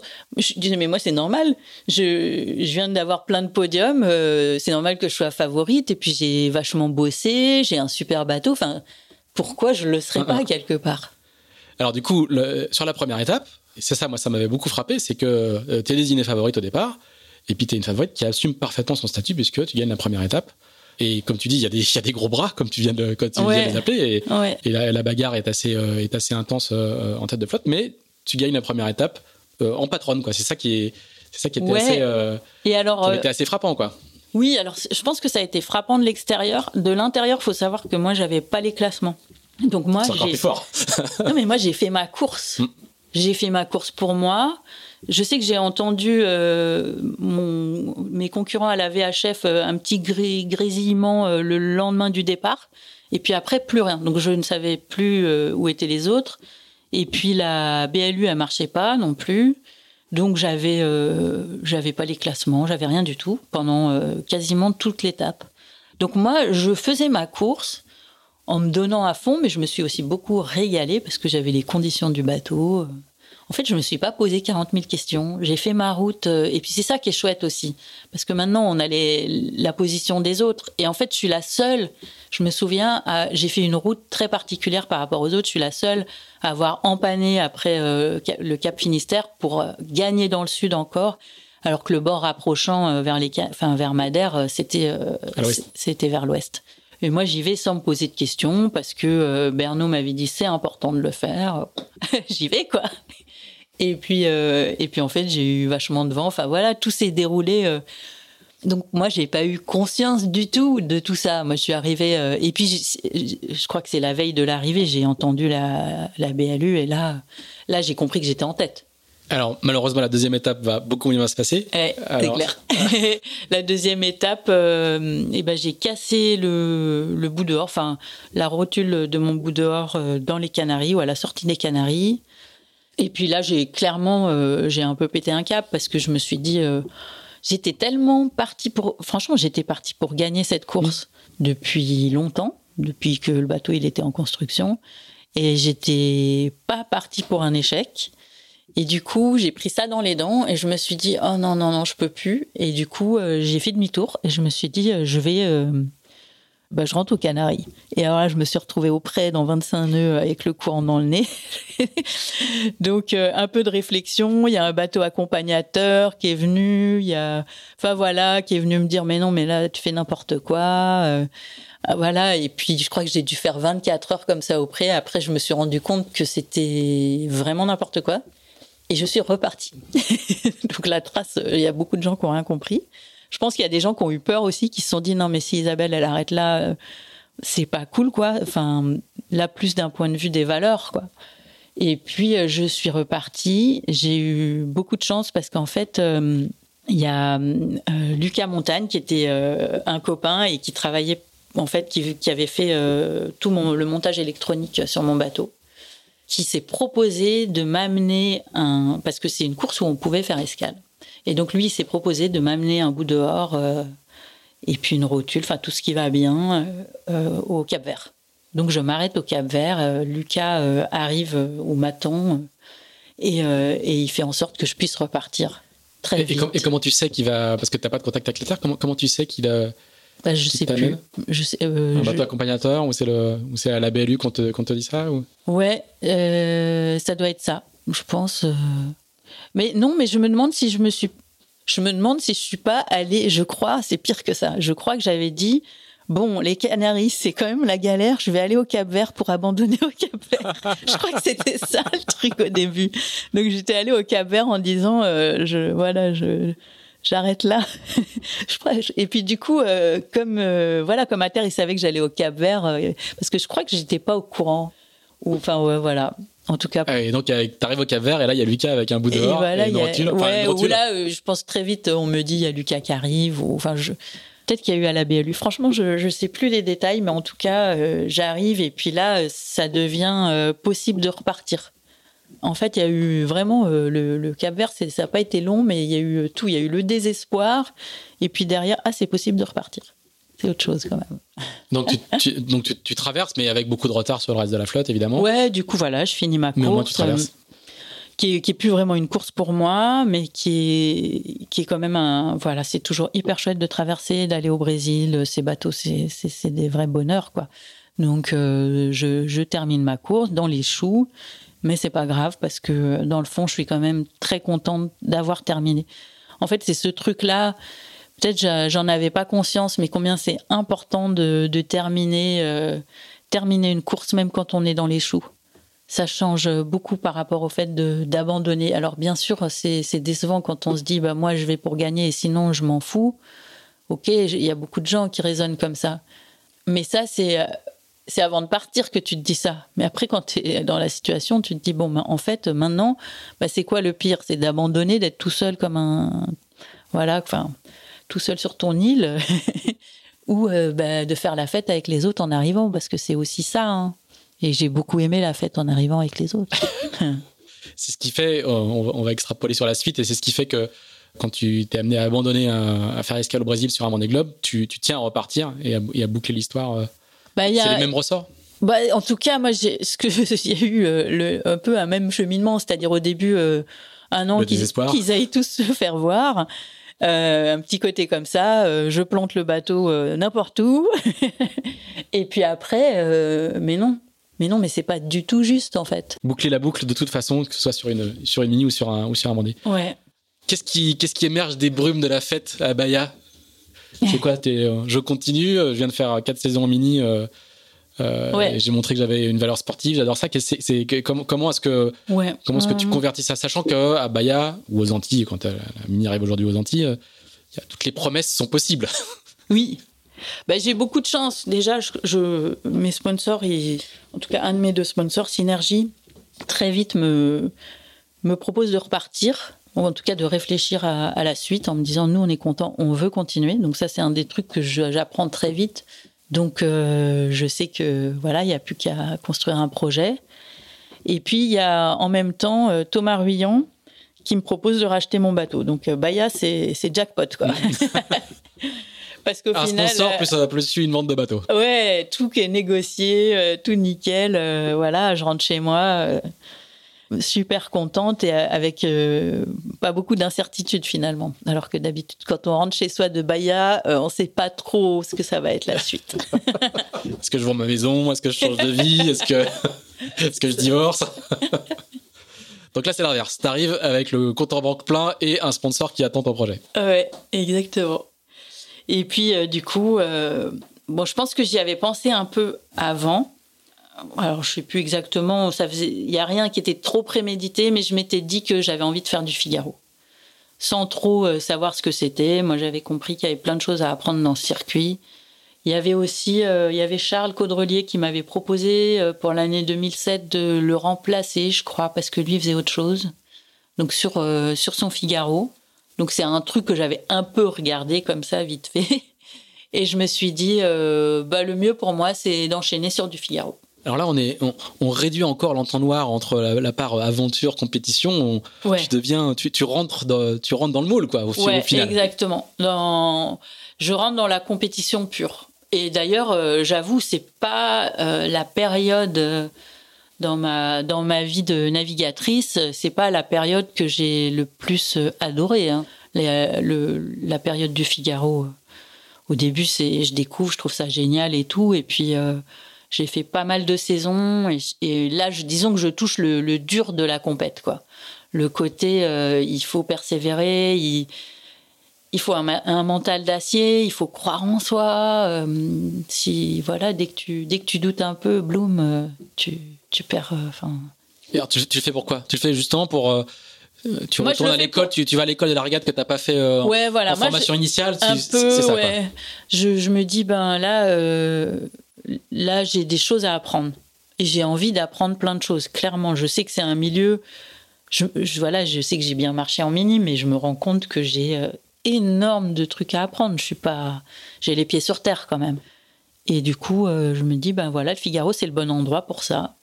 Et je me lance là-dedans. Et puis après, je comprends ma douleur. On va essayer de développer un petit peu. il faut que, tu, il faut que tu bah, racontes un, ouais, bah, y a eu, alors, euh, euh, ça a été long. Hein. j'ai fait 4 ans de mini et j'ai fait 8 ans de Figaro. Moi, j'y suis allée en me disant, bon, je fais 2-3 ans de Figaro, puis après, je vais faire du classe 40 et après, on verra bien. Au final, euh, bah, j'ai la chance d'avoir mon sponsor pendant, qui me suit quand même pendant 3 ans, alors que la première saison se passe très bien. Je gagne même une étape sur la Cap Istanbul. Donc, euh, c'est. Voilà, je suis un peu sur euh, la vague euh, de l'année 2007, quoi. Donc là, ça se passe super bien. Évidemment, mon sponsor est ravi. voilà, tout le monde est ravi, moi aussi. Et puis la deuxième année, c'est la cata. mon voilier a changé les formes de ses voiles sans, sans que je capte trop. parce que j'avais pris des voiles dont j'avais vu qu'elles étaient polyvalentes, qu'il n'y avait pas besoin d'être hyper fort pour savoir les régler. Et puis là, il change des trucs et je n'avance plus du tout. Et en gros, j'ai fait une saison, euh, j'ai fait que des contre-performances. Ça a été vraiment dur la deuxième année. Et puis, franchement, euh, j'ai eu l'impression d'être dans le, je sais pas comment on dit, dans le ventre mou, quoi, de la flotte euh, pendant plusieurs années. Il y a peut-être une année où j'ai plutôt bien navigué, et puis de temps en temps, il y a eu un coup d'éclat. Heureusement qu'il y avait ça parce que je refais la Cap Istanbul, je refais un podium d'étape, donc ça, ça me, voilà, c'est des petites choses qui donnent confiance. Mais globalement, j'ai pas de réussite. La seule année où je peux faire, euh, genre, mon meilleur résultat, c'était 15e. Euh, à la solitaire. Hein. À la solitaire. Là, j'ai mon arbre d'hélice qui, qui se met à tourner quand je mets le moteur en route. Du coup, le plomb casse. Et là, je prends, je sais plus, 20 minutes et je perds 5 places. Donc, euh, voilà, la seule année où j'ai été hyper contente de ma solitaire. En fait, ben non, raté, euh, c'est pas, voilà, ça se, ça se concrétise pas. Donc ça a été raide. Euh, au milieu de ça, il y a hum, mes sponsors, ben, Synergie, qui, qui lâchent l'affaire, entre guillemets. Bon, ça faisait quand même depuis six ans qu'ils me sponsorisaient, donc c'est un peu normal, quoi. Euh, eux, je pense qu'ils avaient envie de continuer d'avoir des résultats. Ils se doutaient pas qu'en Figaro, ça allait pas être comme en mini. Donc, euh, ils arrêtent euh, le partenariat fin de 2010. Et là, j'ai euh, plusieurs années vraiment de galère. C'est-à-dire que je garde mon bateau, puisque j'avais un bateau. Je continue de naviguer. J'ai des tout petits budgets. Il y a Saint-Michel qui, qui me soutient un petit peu. Mais là, on est vraiment dans des années où mes budgets sont très restreints. Je mets mes économies pour continuer de naviguer. Et, j'ai euh, quelques années où c'est la galère financièrement, c'est un peu la galère dans ma tête aussi. Donc, euh, c'est pas des, années vraiment joyeuses. 2011, 2012, 2013, je fais même pas la solitaire parce que j'ai pas de budget. Et puis. Euh, qu'est-ce qui te fait tenir et rester dans ce circuit pendant, pendant ces années-là? C'est parce que tu continues à apprendre des choses, parce que parce qu'il n'y a pas d'autres il y a pas d'autres il y a pas d'autres projets possibles avec le parce que même si c'est pas oui, exactement. Parce que, oui, tout à fait. Parce qu'avec le budget que j'ai, tu peux faire que du mini ou du Figaro quand tu as ton bateau. Comme le Figaro 2, il avait déjà de l'âge, en fait, il avait perdu beaucoup en valeur. Donc, euh, tu pouvais encore faire des, saisons avec des tout petits budgets. Et c'est ça qui me fait, parce que je, moi, je, crois dans ce métier, mais je sais pas comment appréhender justement ce truc pour m'amuser, pour me faire plaisir. Je m'éclate pas non plus dans le milieu Figaro. Il y a quand même un état d'esprit très particulier. C'est, enfin, je sais pas. Je suis pas du tout euh, dans mon dans mon élément en fait. Et qu'est-ce qui te fait tenir aussi longtemps alors du coup? Parce que parce que 8 saisons, c'est beaucoup. Ouais. Ben franchement, je sais pas. j'ai la tête dure. je sais pas pourquoi. Parce que j'y crois. Parce que je j'ai envie de faire autre chose derrière. Je et puis surtout, en 2004, euh, donc, euh, je rencontre Generali qui me sort euh, de, la mouise, clairement, en 2014, pardon, qui me sort de, cette situation où je commençais à me dire que j'allais peut-être changer de, métier hein, et vendre mon bateau. Parce qu'en gros, c'est tout le temps ça, hein, quand tu n'as pas de sponsor. La question, c'est est-ce que tu gardes ton bateau? Est-ce que tu le vends? Si tu le vends, qu'est-ce que tu fais? Est-ce que tu changes complètement? Et moi, j'étais pas mûre pour faire autre chose que du bateau, même si euh, je m'éclatais pas complètement euh, dans, dans cette régate-là. Euh, je me voyais pas encore faire autre chose. Et donc, en 2014, je rencontre Generali et là, ça repart, quoi, clairement. Comment, tu les rencontres? Eh bien, j'ai en fait, j'ai un ami que j'ai rencontré sur une transat sur l'Arc deux ans avant, qui devient le directeur général de Generali en voilà 2013 ou quelque chose comme ça. Et qui m'avait dit euh, tu sais euh, si tu veux rencontrer notre DIRCOM euh, je te la présente. Et puis moi je me disais ben ça se fait pas de demander de l'aide à ses amis. C'est pas très cool de faire ça. Donc j'ai un peu voilà je sais pas que j'ai ignoré sa proposition mais je me suis dit ben non tu peux quand même pas faire ça quoi. Et puis début 2014 Là, je vois que j'ai, de toute façon, j'ai plus rien, quoi. J'ai, plus du tout de partenaire ou vraiment des budgets ridicules. Et là, il faut que je prenne une décision parce que c'est le début de l'année. Et donc, si je veux louer mon bateau ou le vendre, c'est maintenant. Et du coup, je me dis, bon, qu'est-ce que je fais? Et là, donc, j'appelle Eric et je lui dis, bah, je crois que j'ai besoin d'aide. Poser contrainte et forcé, quoi. Euh, non, t'es jamais contraint non, mais de rien. Ce que je veux dire, c'est que tu dis, tu, dis. En tout cas, j'ai été au bout de voilà. de quelque chose et, je me dis ben si en fait je vais quand même demander de l'aide à Eric. Et, et, du coup, il me dit bah voilà, t'as rendez-vous avec ma DIRCOM et tu te débrouilles avec elle, en gros. Et puis. Oui, c'est ça. Il fait pas, il fait pas passer le dossier pour bah, autant. Quoi. Il faut, il faut, il faut, il faut bah, convaincre un peu quand même. Bah moi, en tout cas, c'est avec ça que je suis allée voir que je suis allée voir Marie-Christine. Après, faudrait leur demander. Mm, mm. Euh, je pense quand même que forcément ça a joué.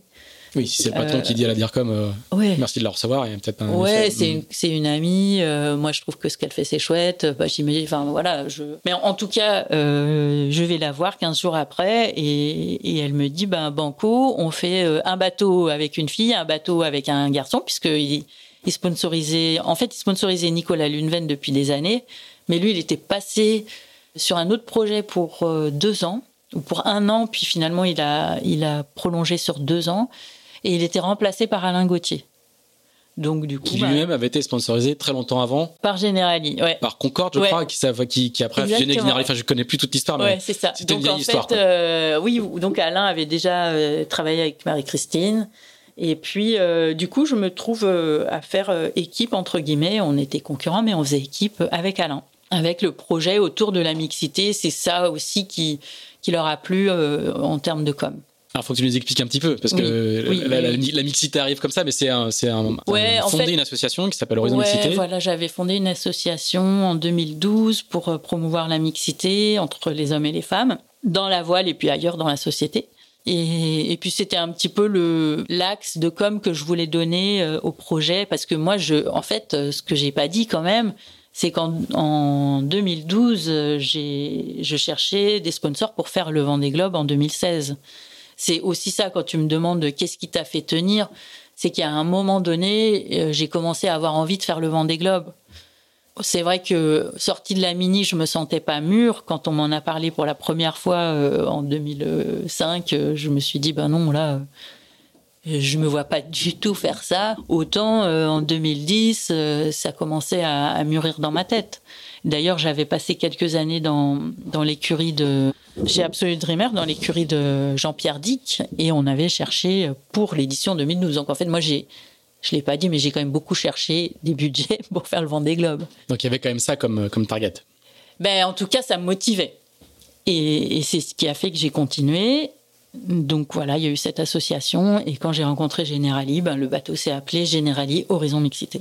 D'où vient le, cet intérêt pour ces, pour ces valeurs-là? Ça, c'est venu euh, petit à petit avec des prises de conscience. En fait, euh, je me suis rendu compte que au début, quand, quand j'ai commencé dans, en mini, j'avais l'impression que les femmes n'étaient pas nombreuses, mais que c'était en train de changer.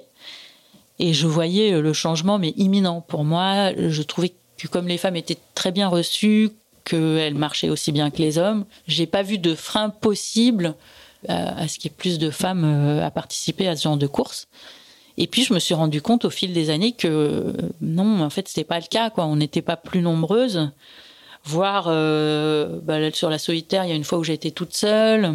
En fait, euh, et puis je me suis rendu compte de tout un tas de freins aussi parce que moi, ben moi j'ai j'ai comment dire j'ai commencé j'avais 26, ans. Ensuite j'ai eu 36 ans j'ai eu 40 ans. J'ai aussi vu ma vie personnelle euh, les choses auxquelles euh, j'ai enfin en tout cas que j'ai pas investi dans ma vie et que euh, certaines de mes copines de mini ont investi en disant bah moi je vais avoir des enfants et puis du coup bah je vais arrêter de faire du bateau parce que c'est mon mec qui fait des courses et je me suis rendu compte de tout ça et, là je me suis dit mais en fait on, a un truc euh, bizarre quoi, c'est que on a un sport mixte où on dit c'est trop bien qu'il y ait des femmes, mais en fait les femmes elles y vont pas et elles y vont pas parce que c'est pas si simple que ça. D'abord il faut régler le problème de voilà de de la vie de famille entre guillemets. Et ensuite, il faut régler euh, des freins intérieurs qu'on a et qui sont, pour moi, qui sont vraiment transmises euh, dans la société de manière euh, pas, pas très consciente. Et du coup, le, tu montes cette association avec l'objectif de rendre la pratique de la voile de compétition plus mixte, de faciliter l'accès de promouvoir, de promouvoir en fait. L'idée, c'est vraiment de, de dire aux filles, allez-y, ouais. abattez les barrières. Elles sont pas, elles sont pas si élevées que ça. Il y a des, il y a la possibilité. Exactement, ouais. Donc on bah on fait des actions dans des écoles, on, enfin on fait tout un tas d'actions pour promouvoir et pour montrer. Vraiment, l'idée c'est ça, c'est de montrer que oui, les filles, on, a le droit de rêver, quoi. On a le droit de rêver à, à des métiers d'hommes qui ne sont pas des métiers d'hommes. Enfin, c'est ça le truc. C'est que d'abord, le premier truc, c'est de dire, OK, je rêve à un métier d'homme. Et le deuxième, euh, la deuxième euh, étape, c'est qu'en en fait, c'est pas du tout un métier d'homme. Mais aujourd'hui, de fait, c'est un métier d'homme parce que c'est, on communique.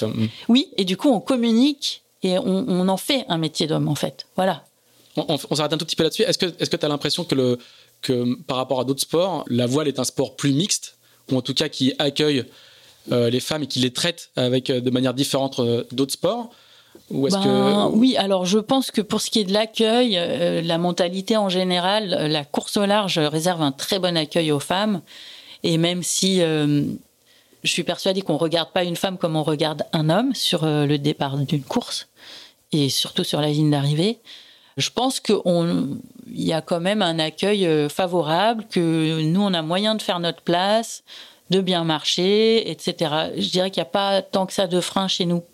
Et je pense que dans d'autres sports, c'est différent, et notamment les sports qui sont pas mixtes. Parce que du coup, euh, il y a bah, voilà, les équipes, euh, je sais pas, le foot masculin et le foot féminin, aujourd'hui, euh, c'est quand même pas du tout la même chose. C'est pas les mêmes c'est pas les mêmes enjeux économiques, c'est pas les mêmes. Euh, eh ouais, c'est pas les mêmes primes. Euh, ça, ça, ça, commence à changer un petit peu. Il y a, bah, On en parle. On commence à en parler. Non, je, je, fais plutôt allusion au fait que l'équipe américaine de, de, football a, a, négocié et a finalement obtenu les mêmes rémunérations que l'équipe, ah qui, qui, est bien meilleure que l'équipe masculine de, de football. dans la voile, justement, euh, est-ce que t'as pas le sentiment que ça change un petit peu? Je fais notamment allusion aux Jeux Olympiques où c'est deux mères de famille qui ont ramené des médailles pour la France, par exemple. Charline Picon Ouais. Euh, médaille, un bébé, une médaille. Euh, Camille Lecointre, une médaille, un bébé, une médaille. Oui. On commence à avoir euh, des, coureurs, je sais pas si du coup s'il faut dire coureurs ou coureuses, enfin en tout cas des, marins femmes qui font des enfants comme Sam Davis et qui, continuent à courir, comme bah, en fait, Caroline qui, a, deux enfants et qui a fait, plusieurs, qui a fait une Volvo victorieuse. Ouais. Je je sais pas. Je, je pense en fait qu'il y a, y a eu par le passé dans d'autres sports euh, des femmes qui ont eu des enfants et qui sont revenus et qui ont eu des médailles. Je pense qu'en fait c'est arrivé assez souvent, mais que là on en parle parce que c'est un sujet qui porte, c'est un sujet qui intéresse les gens. Donc on, on et le fait d'en parler, on a l'impression que ça évolue, mais je suis pas certaine que ça évolue tant que ça. Et tu vois par rapport à Samantha, sur le Vendée Globe, on était six participantes et il y en avait une seule qui est mère de famille, elle a un enfant. Mm. C'est Samantha. Donc pour moi, non. Euh, là, là, on a un truc qui n'est pas encore réglé entre mm. guillemets. C'est pas. Euh, elle, est un exemple un peu isolé. Ça en fait pas une généralité. Exactement. Mm. C'est l'avant-garde. Ouais. ouais, quand tu quand tu rencontres Generali, du coup, le, le, fait de porter ces valeurs-là et de et d'avoir cette association-là, d'avoir investi ce terrain-là, tu penses que ça joue au moment de au moment de ton recrutement entre guillemets?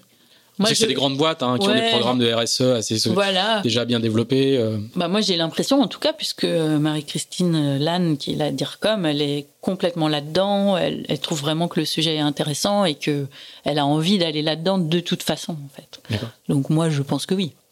Et tu rencontres à ce moment-là un certain Alain Gauthier, oui. donc qui est un grand monsieur de, la voile. Ouais. Raconte-nous un peu la, rencontre avec euh, bah. Ce type, c'est un maréchal soviétique de la voile, quoi. Il a plein, plein de médailles, il a 30 ans de carrière, il a.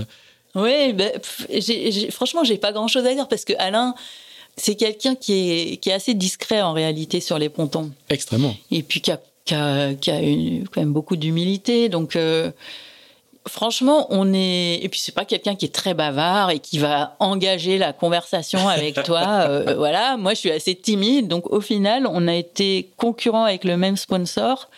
Mais euh, je dirais qu'il n'y a pas eu une interaction faramineuse pendant les deux années. Pas un coup de foudre. Bah, pas, enfin, peut-être que lui, oui, mais en tout cas, moi, j'ai pas eu l'impression. c'est, mais c'est, je pense que c'est juste qu'il est, lui, il est comme ça. C'est quelqu'un qui est très cool. Euh, et, puis euh, moi, après, j'avoue, euh, moi, le côté, euh, l'espèce de le héros de, de, la course au large, ça m'impressionne un peu. Donc je voilà, et puis je suis timide, donc je cherche pas non plus trop. Ce, que lui ne ramène pas du tout. Hein. Je on, a fait, je vous conseille, je fais juste un aparté, je vous conseille le podcast qu'on a fait en deux, en deux épisodes avec avec Alain, parce qu'il raconte 40 ans de carrière assez incroyable d'un ton d'un ton très patelin alors qu'il a fait un nombre de choses incroyables mais il il le porte pas sur sa figure quoi on n'a pas il, ne le raconte pas tout, bout de champ hein, il est pas du tout comme ça quoi et, et du coup comment cette, cette rencontre qui n'en est pas vraiment une comment ça se transforme en mais en fait, au final en un compagnonnage qui, qui dure encore aujourd'hui? Bon, bon déjà, on, on, a le même sponsor, donc on se voit quand même assez régulièrement. On partage des côtés techniques, la logistique avec la camionnette. Donc on se voit quand même assez souvent, finalement. Et puis en, 2015, après cette deuxième année de Figaro où on était concurrent avec le même sponsor, bah pour moi ça s'arrête pour lui, enfin dans ma tête en tout cas. Et moi je continue. En gros c'était ça. Moi je prépare mon bateau pour euh, pour faire une saison supplémentaire avec la Transat AG2R et je m'attends à voir euh, Nicolas revenir euh, en Figaro. Et en fait ce qui se passe c'est que c'est que Alain, Marie-Christine et Eric me proposent euh, de, partir sur un projet euh, Vendée Globe pour préparer le Vendée Globe 2020. Et en fait, ils, en parlent entre eux. Ça, c'est un truc. Ils en parlent entre eux et, euh, et puis voir si c'est faisable. Si je crois que c'est Alain qui est quand même moteur de tout ça parce qu'il a envie lui de, de gérer le projet, ça l'intéresse. Et puis après, il me le propose quoi. Et du coup, euh, moi, je vais au salon nautique euh, pour remplir mes devoirs de, de skipper euh, comme chaque année, en essayant de trouver un coéquipier pour la G2R. Et puis, je reviens avec un projet Vendée Globe. Donc, c'est pas mal. Hein. Et tu ne t'y attendais pas du tout? Non, mais pas du tout. Non, non. Surtout, je... en fait, le truc, c'est que j'ai fait le deuil à ce moment-là. Tout à l'heure, je racontais que j'ai eu quand même quelques années où j'ai cherché des budgets pour, pour repartir en fait, quand j'ai démarré avec Generali, un des premiers trucs que Marie-Christine m'a dit, c'est euh, par contre, je te préviens, nous, le vent des globes, on n'y retournera pas. Donc, euh, je te dis tout de suite, quoi, ne cherche pas, ne cherche rien. Donc, si tu veux, moi, je me dis, je suis trop content d'avoir un, sponsor en Figaro parce que là, je comprends quand même la chance que j'ai de faire du Figaro. Et, il, faut, juste rappeler qu'ils ont été donc traumatisés entre guillemets puisqu'ils ont fait un Vendée Globe avec Annelies. Voilà, en 2008. en ouais, voilà, ils ont mal, ils perdent le bateau, il y a Annelies est sauvé au milieu du Pacifique, voilà, il y a une petite cicatrice. Ouais, exactement. Et puis là, eux, pour eux, c'est c'est de l'histoire ancienne quoi, le Vendée. Et donc, euh, bah moi, je me dis, j'ai trop de la chance de faire du Figaro. Et puis là, je commence à aimer. C'est le truc aussi, c'est que je commence à aimer ce circuit. Euh, à m'y sentir bien, euh, à bien aimer mon bateau. Enfin voilà, il y a un truc où voilà tout ça me convient très bien. Et, donc non, je m'y attends pas, clairement. Qu'est-ce qui eux les convertit ou qu'est-ce qui euh, justement le cicatrice, la fameuse cicatrice définitivement? Franchement, il faut leur demander. Moi, je sais pas. Ce que je sais, c'est que Alain, il a proposé un projet euh, avec un, budget raisonnable. Je pense que ça, ça, ça les a convaincus entre guillemets parce que eux, ils avaient déjà participé en construisant un bateau et avec euh, un gros gros budget. Là, ils n'étaient pas du tout dans cet état d'esprit. Donc c'était un projet raisonnable. Sans doute que euh, le fait d'avoir, euh, parce qu'il y avait Nicolas quand même, le fait d'avoir une femme, ben c'est voilà, c'est toujours parlant encore aujourd'hui parce qu'on n'est pas nombreuses. Il y a de ça, il y a l'amitié avec Alain, il y a mon amitié avec Eric. Enfin voilà, il y a, il y a tout un truc qui fait que hmm un alignement des planètes quoi qui, ouais, fait que... ouais. Mm. Et, toi du coup tu réagis comment quand, euh, quand on t'amène ce au début je me dis mais c'est quoi ce truc? ah bah je sais pas euh, imagine le truc dont, tu rêves et que tu crois que ça va jamais se réaliser et là on te l'apporte euh, sur un plateau bah ouais c'est j'ai du mal à y croire que c'est penser moi je rêve hein, clairement donc, euh, bah, je, je crois que je mets pas beaucoup de temps avant de donner ma réponse. je, dis bon, euh, je vais me coucher et je reviens le lendemain. Oui, je veux bien. Finalement, ça, marche. Après réflexion, je veux bien. et là, on est, en quelle année du coup? Et là, on est en fin 2015. Fin 2015. Mm. Alors du coup, ça, euh, ça, ça, enchaîne quoi Parce que du coup, on, on, parle du Vendée Globe 2020 du coup, hein Ou non, 2016 Ouais, c'est ça. Non, non, 2020. 2020. Ah oui, on est à, on est à long terme quoi. Bah ouais, on est avant le Vendée Globe 2016. On est avant le Vendée Globe 2016, mais il n'y a plus le temps. Euh, puis même pour moi, il n'y aurait pas eu le temps de me préparer parce que du coup, on est à, l'aube de la saison 2016, donc euh, tous les tous les skippers sont prêts avec leur bateau et tout et tout. Donc t'as un projet pour le Vendée Globe encore d'après quoi. Ouais, c'est ça. Ouais, non, mais c'est la classe, hein. c'est la classe intégrale c'est clair. Et c'est ouais, c'est le luxe et, et c'est vraiment ce dont j'avais besoin parce que moi j'aime bien prendre le temps quand même de préparer les choses et c'est le truc qui, qui me correspond le plus. Et du coup, comme en 2016, ben, c'est l'année du Vendée Globe, il n'y a pas beaucoup de bateaux disponibles. Nous, on décide d'attendre l'arrivée du Vendée pour euh, récupérer un bateau qui a fait le tour du monde. Et puis, euh, en attendant, de faire du classe 40. Et donc, ça me fait une année euh, de classe 40 en 2016 qui est super chouette. Déjà, c'est un bateau qui me faisait envie, clairement. c'est un peu une transition. C'est un peu plus grand que le Figaro. Puis, ça se manœuvre un peu comme un gros bateau. Donc, moi, j'apprends plein de. Voilà, le, le fonctionnement du gros bateau, je l'apprends déjà sur le classe 40 je fais une saison d'enfer et je, me régale. Il y a une deuxième saison de classe 40 derrière? Non. Non. Et on fait une saison. Juste une saison. Et après, je, et après c'est l'arrivée du Vendée. On récupère euh, le bateau qui, qui D'accord. Sur, sur, la saison 2016, c'est l'année où il y a la transat anglaise et un retour. Euh, ouais, exactement. Et la fameuse Québec-Saint-Malo, qui course extraordinaire. Ouais. Mais par contre, sur, je, je, crois me souvenir sur la transat anglaise, par contre, c'est un peu. Euh, t'es en tête et puis il y a le bateau à une avarie ou... Ah bah oui, oui, oui. Désolé. Remue les couteaux dans la plaie. ouais, c'est une super course euh, qui se passe très très bien jusqu'au 11e jour où euh, je suis en tête et que, en fait, là, le, il y a une varangue, enfin, la structure de la coque euh, se casse et du coup, la coque se fissure, clairement. Et il y a de l'eau qui rentre, donc c'est sur le côté bâbord. Le bateau vient de tri, enfin, le vent vient de tribord, donc je navigue en, tribord à mur en direction plus ou moins de New York. Et là, l'eau rentre dans le bateau euh, par euh, le côté bâbord de la coque. Et ça, ça veut dire que, évidemment, bah, je vais abandonner déjà parce que je suis pas, je suis pas en mesure de réparer ça euh, comme ça.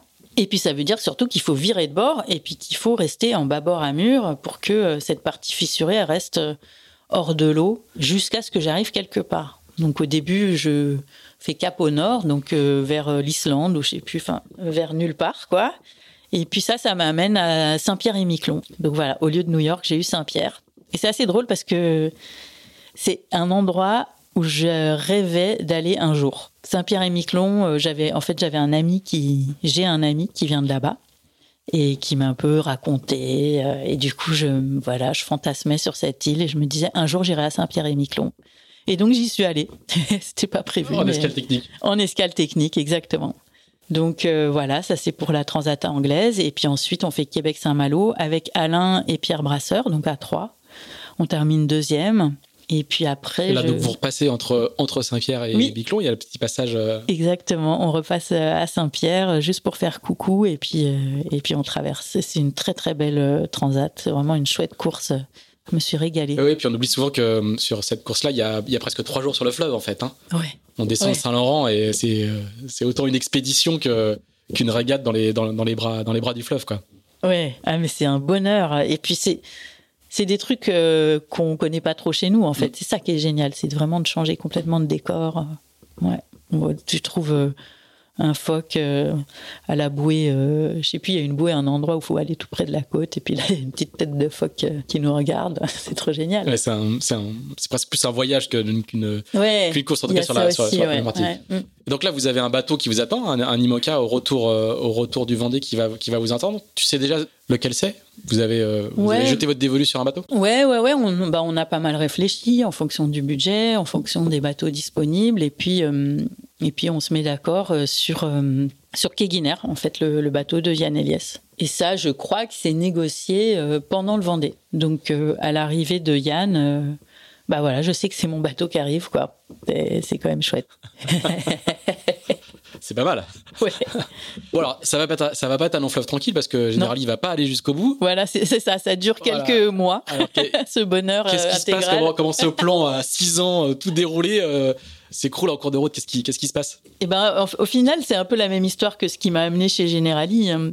C'est que euh, au, dans le courant de l'année 2017, Eric, euh, qui est directeur euh, de Generali France, quitte son poste en fait. Et du coup, avec ça, il est remplacé par un directeur qui va choisir un autre sport et qui va nous dire assez vite que n'ira pas, enfin qu'ils iront pas jusqu'au Vendée Globe. Donc nous, quand on apprend ça au mois de mai, c'est assez drôle parce que j'ai appris ça un an jour pour jour après l'avarie de mon classe 40 au milieu de l'Atlantique. C'était un vendredi 13, l'avarie de, du classe 40. vendredi 13 mai, tu fais plus rien aujourd'hui quand tu te planques. Non mais carrément, chez toi. carrément. Du coup, vendredi 13 mai, je casse mon bateau. Et puis le vendredi 12 mai, donc un an plus tard, là, je me fais larguer par mon sponsor. Donc euh, oui, maintenant je regarde ce vendredi. C'est pas la peine de te proposer quoi que ce soit les, vendredis, les, vendredis de mai, quoi. Non, pas trop. tu restes tranquille chez toi. Ouais, ouais, ouais. Et voilà, donc pour nous c'est bah c'est un peu la cata parce que euh, c'était un projet royal, euh, tout voilà, tout, tout c'était un peu le tapis rouge quoi. Et puis là, ben, on ne sait pas si on va pouvoir continuer. Alors là où c'est chouette, c'est qu'on sait qu'on peut faire l'année 2017 il y a la Transat, donc ça c'est top quoi, ça s'est pas arrêté net comme ça.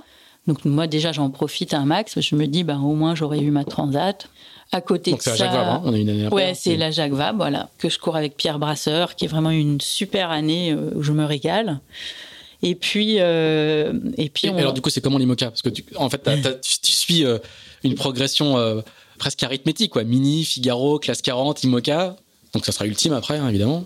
Oui, bien sûr. Euh, mais, du coup, raconte-nous la découverte de l'IMOCA quand on a quand on a enchaîné toutes ces étapes-là les unes après les autres. Bah, moi, c'est pas le côté arithmétique, c'est plus euh, le côté d'avoir pris le temps de découvrir chaque support, d'avoir appris dans chaque support ce qu'il y avait à apprendre. Parce que et puis à un moment donné, justement avec l'expérience, et je faisais encore du Figaro, mais il y a un moment donné où je me suis dit ça y est, maintenant je suis prête à faire du gros bateau c'est plus ça, quoi. Et donc, quand je découvre euh, mon IMOCA, ben, je suis vraiment euh, tout feu, tout flamme, quoi. Je, trouve que c'est génial. Euh, en plus, on est en double cette année-là, donc j'ai Pierre pour m'aider. Il est costaud, Pierre. Donc, pour les manœuvres, ça va. j'ai quand même fait du classe 40, donc il y a plein de choses que j'ai l'impression de connaître, et puis il y a des choses que je découvre.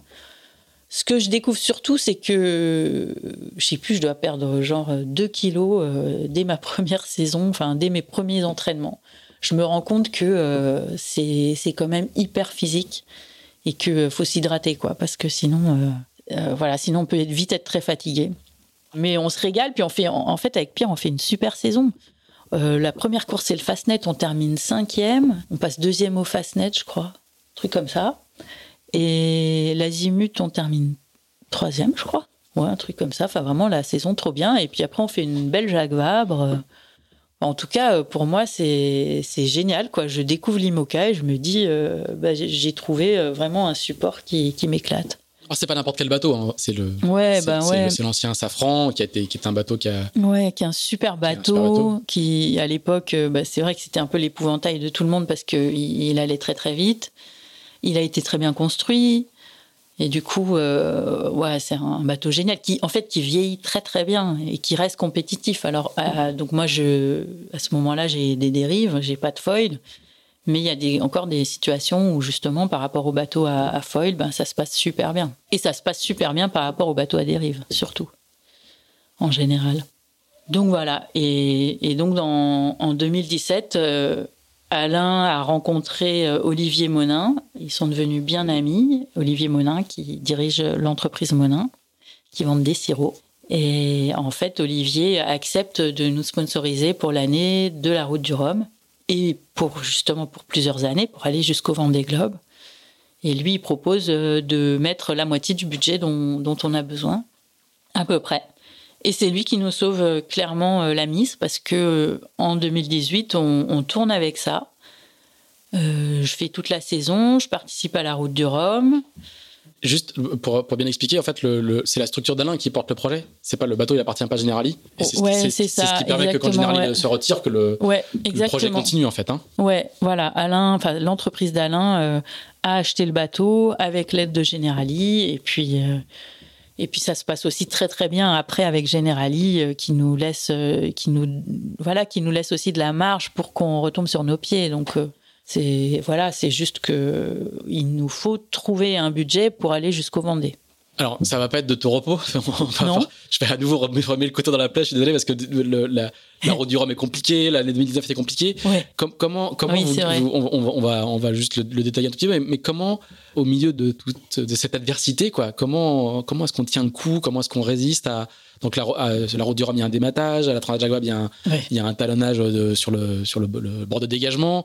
Comment est-ce qu'on arrive à tenir le coup, à trouver les ressources euh, mentale, alors qu'on n'est pas tout seul. Enfin, il faut gérer, euh, euh, d'autres personnes. Euh, comment vous avez réussi à tenir le coup? Moi, moi j'ai l'impression que l'adversité, quelque part, ça aide à prendre du recul sur l'adversité à venir. Et je dirais que bah, toutes les années que j'ai passées, les années difficiles où je me suis dit bon bah là je vends mon bateau, ou il y a aussi euh, plusieurs fois j'ai raconté où j'ai mis toutes mes économies euh, en jeu en me disant j'espère que ça passe parce que sinon je perds tout. Donc il y a tout ça. Je pense que en fait peu à peu, euh, moi j'ai réussi à c'est pas à être plus détaché, mais en tout cas plus à même de, de traverser des situations comme ça. Et ce qui fait que bah, l'année 2017, euh, c'est un coup dur pour nous, mais je pense que Alain, il en a vu d'autres, donc lui, clairement, il, garde la tête froide. Et moi, euh, à ce moment-là, euh, j'ai confiance. J'ai confiance, et puis je me dis, si ça doit pas se faire, ça se fera pas, et c'est ok aussi. Enfin, il y a un truc où je me mets pas non plus ça comme une obligation. Et puis la route du Rhum, bon ben dématage, c'est pas ma première avarie. Là, j'en ai quand même raconté quelques-unes. Je suis hyper déçue. C'est vrai qu'après la route ça arrive très tôt, hein. Ouais, ça arrive genre euh, la troisième nuit. Et je m'y attendais vraiment pas. Pour le coup, il y avait, comme je naviguais au enfin, il y avait aucun risque, a priori, de démater à cet endroit-là. J'avais fait une super saison. Donc là, pareil, je m'attendais pas du tout à, à, rater ma course. Là, je mets quand même quelques mois à m'en remettre sans vraiment m'en rendre compte, mais je, je pense que ça m'a déstabilisé.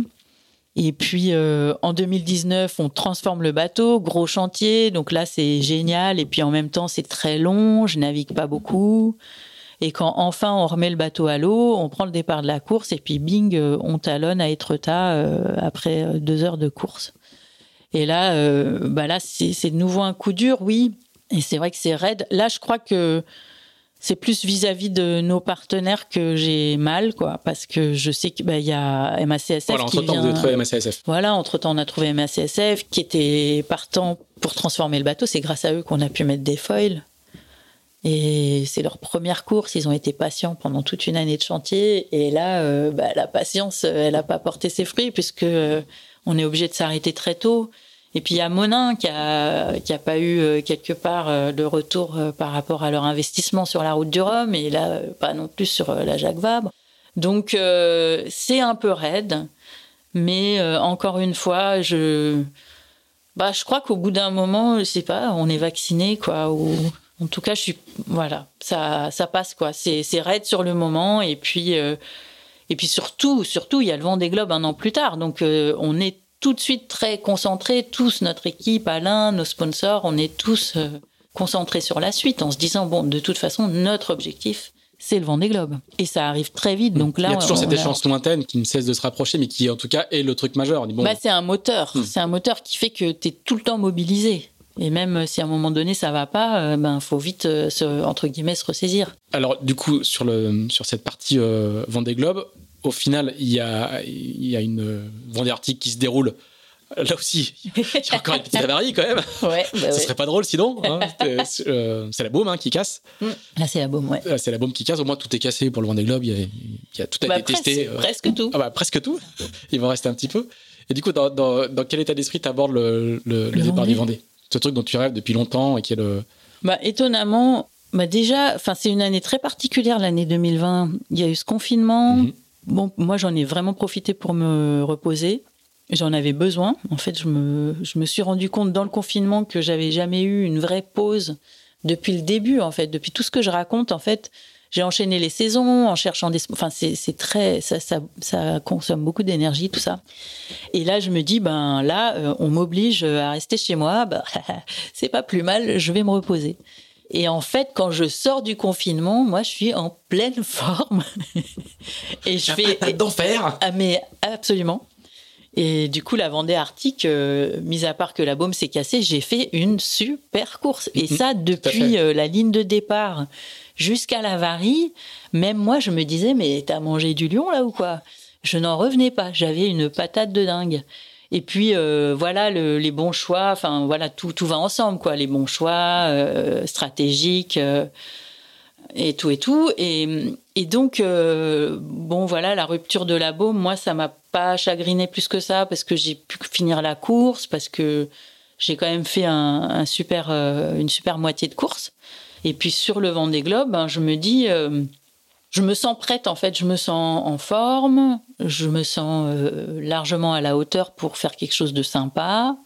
Donc globalement, je me sens prête. Après, il y a un petit truc. Moi, je suis malgré tout, je suis quand même un petit peu anxieuse, surtout sur la préparation.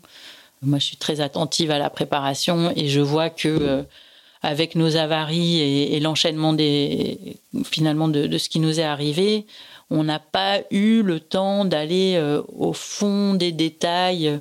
Pour partir sur un Vendée, il faut quand même que le bateau il soit prêt dans, dans, les détails. Et là, nous, ça a été compliqué parce qu'il s'est passé à chaque fois, il se passait un truc qui retardait, euh, enfin qui en rajoutait quoi. Donc euh, je pars en me disant euh, ben maintenant de toute façon faut partir, je suis prête, c'est le bon moment et tout. Et puis il y a une part de moi qui se dit ouh là là, je sens que techniquement ça va être galère. Donc ça je le sens quand même avant de partir. Ah, t'as une petite une petite lumière rouge qui clignote quelque part et qui te ah dit. Ben, quand on me demande de quoi j'ai peur, c'est ça. Clairement c'est ça qui me fait peur, ouais. Parce que je me doute que ça va pas être tout simple. après c'est loin des globes. Ouais, en plus. Quel, quel, souvenir tu gardes du départ, euh, ce départ un peu un peu surréaliste quoi, avec euh, pas, la foule habituelle des départs, avec euh, cette brume un peu. Il y a une ambiance très particulière quand même. Ben moi, alors déjà juste la, sortie du port, moi je suis hyper émue quoi. Il n'y a pas beaucoup de foule, mais il y, y, a quand même des gens et moi ça me suffit largement. Je crois que s'il y a eu plus de monde, ça aurait été encore plus voilà plus éprouvant.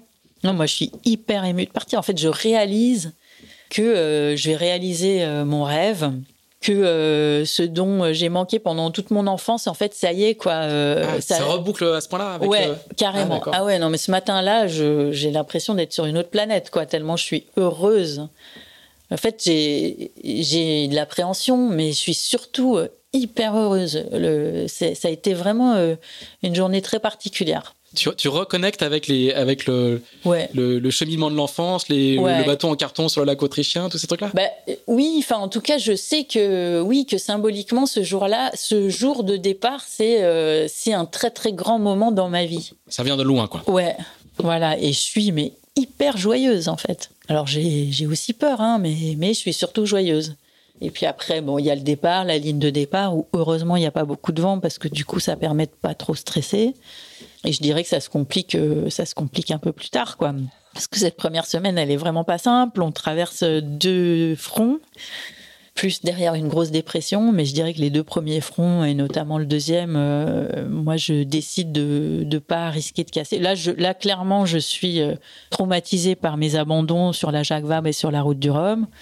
Je me dis que c'est inenvisageable de revenir au Sable d'Olonne de même de déchirer une voile dans ce premier front. Enfin, il y a des tas de trucs où je me dis non, mais ça c'est pas possible quoi. Et du coup, je décide de virer de bord euh, pour. Alors en plus, ce qui est pénible, c'est que la météo elle change assez souvent. Enfin, on a, j'arrive pas à savoir où va être le gros du vent dans le front. S'il faut plutôt aller dans le sud ou plutôt aller dans le nord. Donc j'ai l'impression que mes concurrents ils se posent pas trop de questions, ils y vont.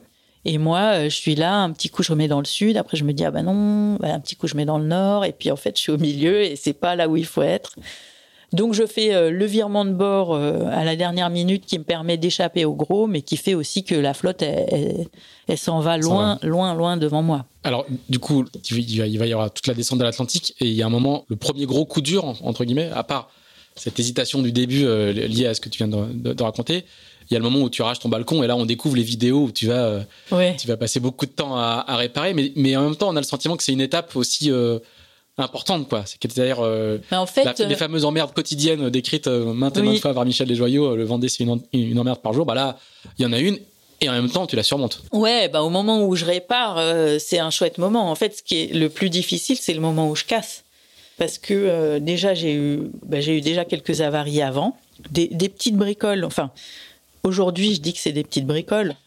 Sur le, moment, pas du tout, hein, parce que ça, chaque petite bricole peut avoir des, grosses, conséquences. En tout cas, là, je me, j'ai une jolie petite accumulation, en plus du fait que la flotte euh, s'échappe littéralement, que moi je suis dans les choux. Euh, moi, ce début de course, je le vis vraiment pas bien. Il y a beaucoup de frustration, beaucoup euh, d'agacement, et puis je cravache. Et puis là, ce balcon qui s'arrache, alors que vraiment, on n'a jamais compris pourquoi. Et là, pour le coup, euh, on, on n'a pas su quoi faire pour que ça ne se renouvelle pas. Et quand le balcon s'arrache, je me dis pas tout de suite, c'est pas grave, je vais réparer. En fait, je me dis, euh, là, je vais rentrer dans les mers du Sud sans filière. En tout cas, sans filière solide. Et franchement, ça me fout la trouille parce que les mers du Sud, euh, ça, voilà, ça peut être chaud. Il fait, ça peut être chaud, il fait froid. Et ouais, enfin, en tout cas, j'ai passé quelques jours à vraiment pas être pas être euh, bien à cause de ça. Et au moment où je répare, ben, entre-temps, euh, c'est quand même mon équipe technique, c'est Florian et Juju qui m'ont préparé euh, une petite fiche, qui m'ont expliqué comment faire, parce que faut vraiment savoir que on est épaulé sur le côté technique, même si c'est une course sans assistance. En fait, techniquement, oui, on est assisté, et que du coup, ça facilite beaucoup la donne eux, ils m'ont dit, euh, on, a une idée pour que tu puisses réparer vraiment très solidement ton balcon. Donc là, moi, je me dis, ok, c'est possible.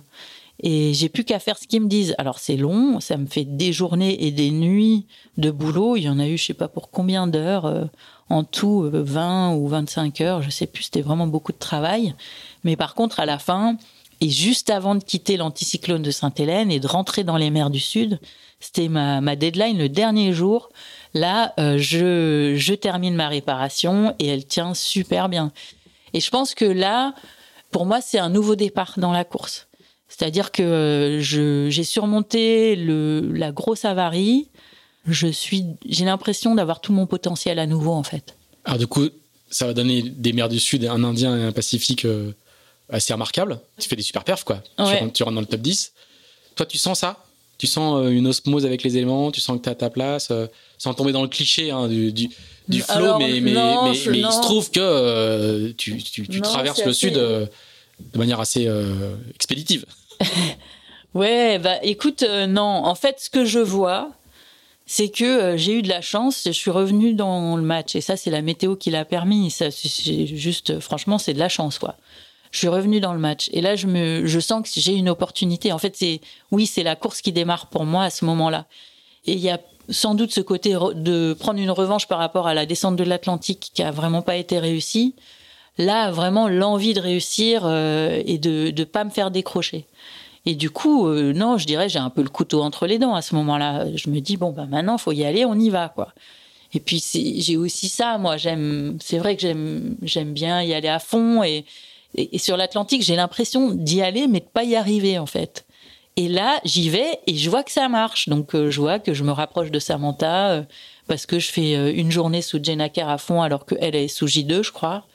Et là, je vois que je grappille les 1000. Donc, je me dis, bon, bah là, lâche rien parce que tu es sur la bonne voie. Et en fait, c'est juste en voyant que j'arrive à faire de belles vitesses moyennes, ça me stimule pour continuer. Et je, je suis pas du tout en osmose avec les éléments parce que j'ai la trouille, comme tout le monde.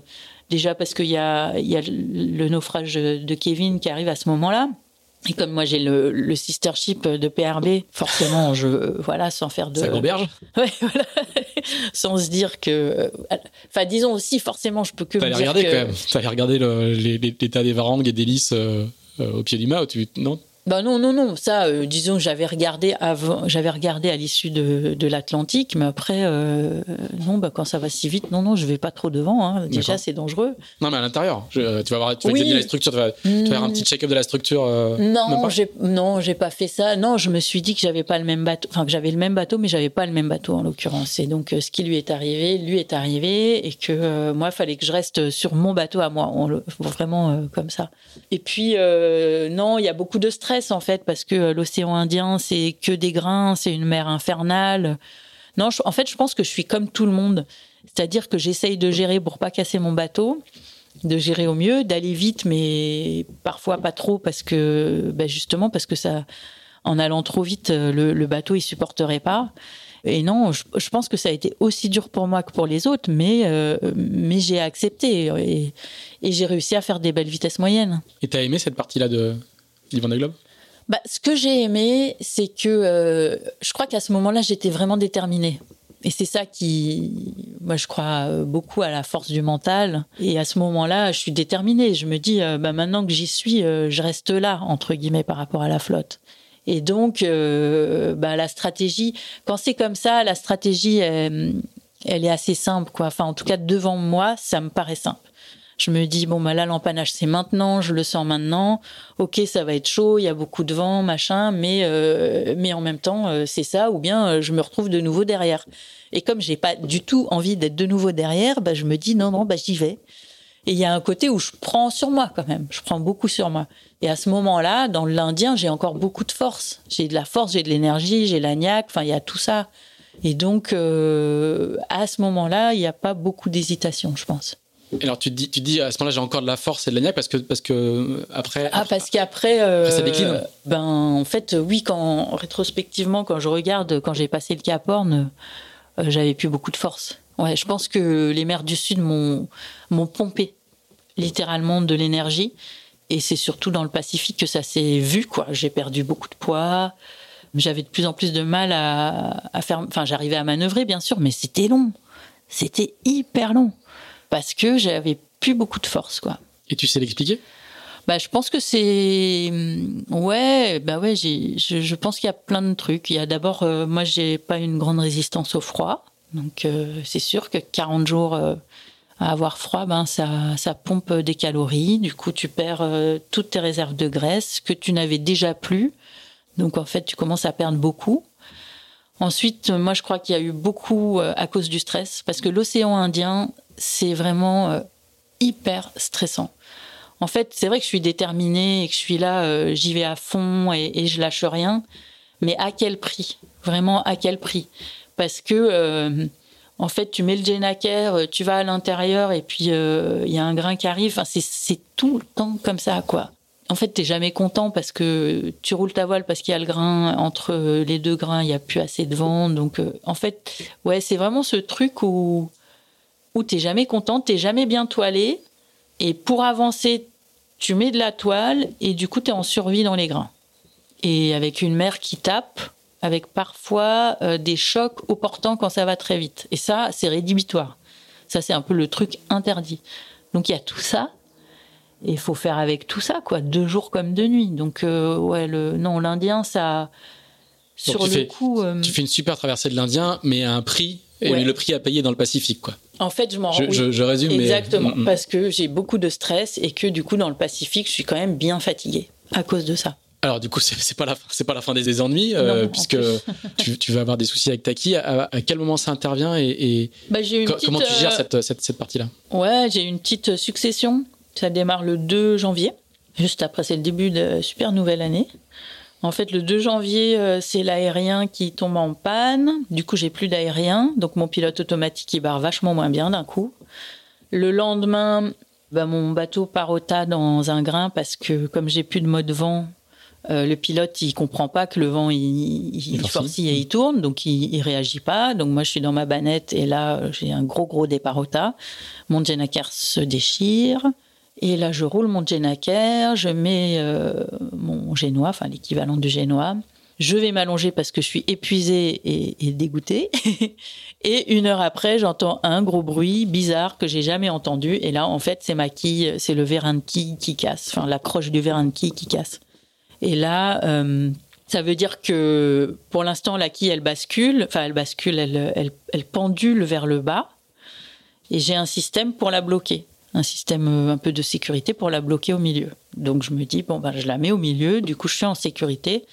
Par contre, je perds, euh, je sais pas, encore 10 ou 20% supplémentaires de performance. J'avais déjà perdu avec le pilote, le mode vent, et maintenant la, voilà, avec les voiles déchirées et, euh, et maintenant la quille au milieu. Là, je perds beaucoup. Donc là, c'est franchement, là, c'est un gros coup dur. Et je pense que c'est un des moments où, le plus difficile finalement. C'est presque aussi difficile que quand j'ai dû abandonner parce que euh, je, je, sens que j'ai plus toutes les armes pour euh, me battre sportivement Et là, il y a un deuil à faire en fait. Et ça, ça c'est raide. C'est vraiment très très raide.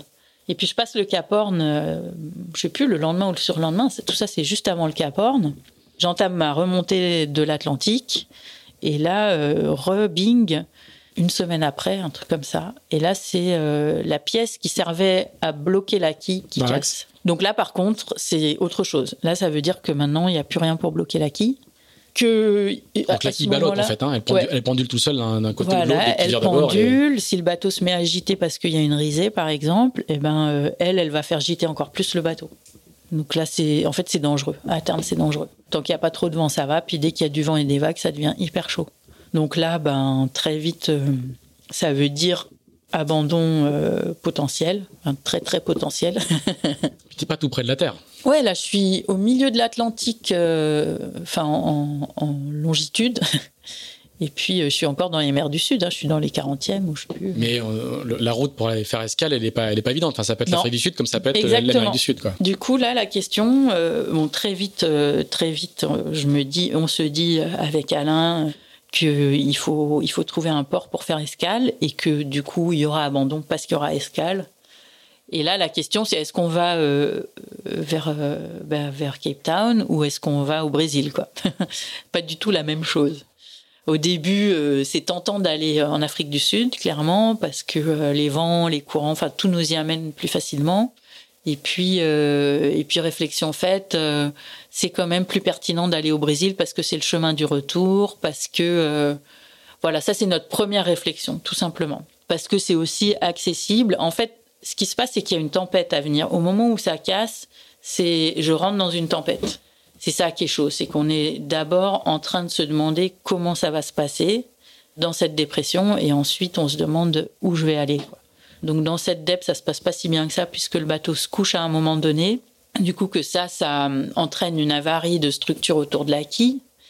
C'est-à-dire que la quille va plus loin que, son, que, le, trou qu'il y a dans, la coque pour, la, pour, pour basculer. Quoi. Ouais, elle bascule, elle va trop loin, elle abîme euh, la structure euh, ouais, autour de, du puits de quille, en fait.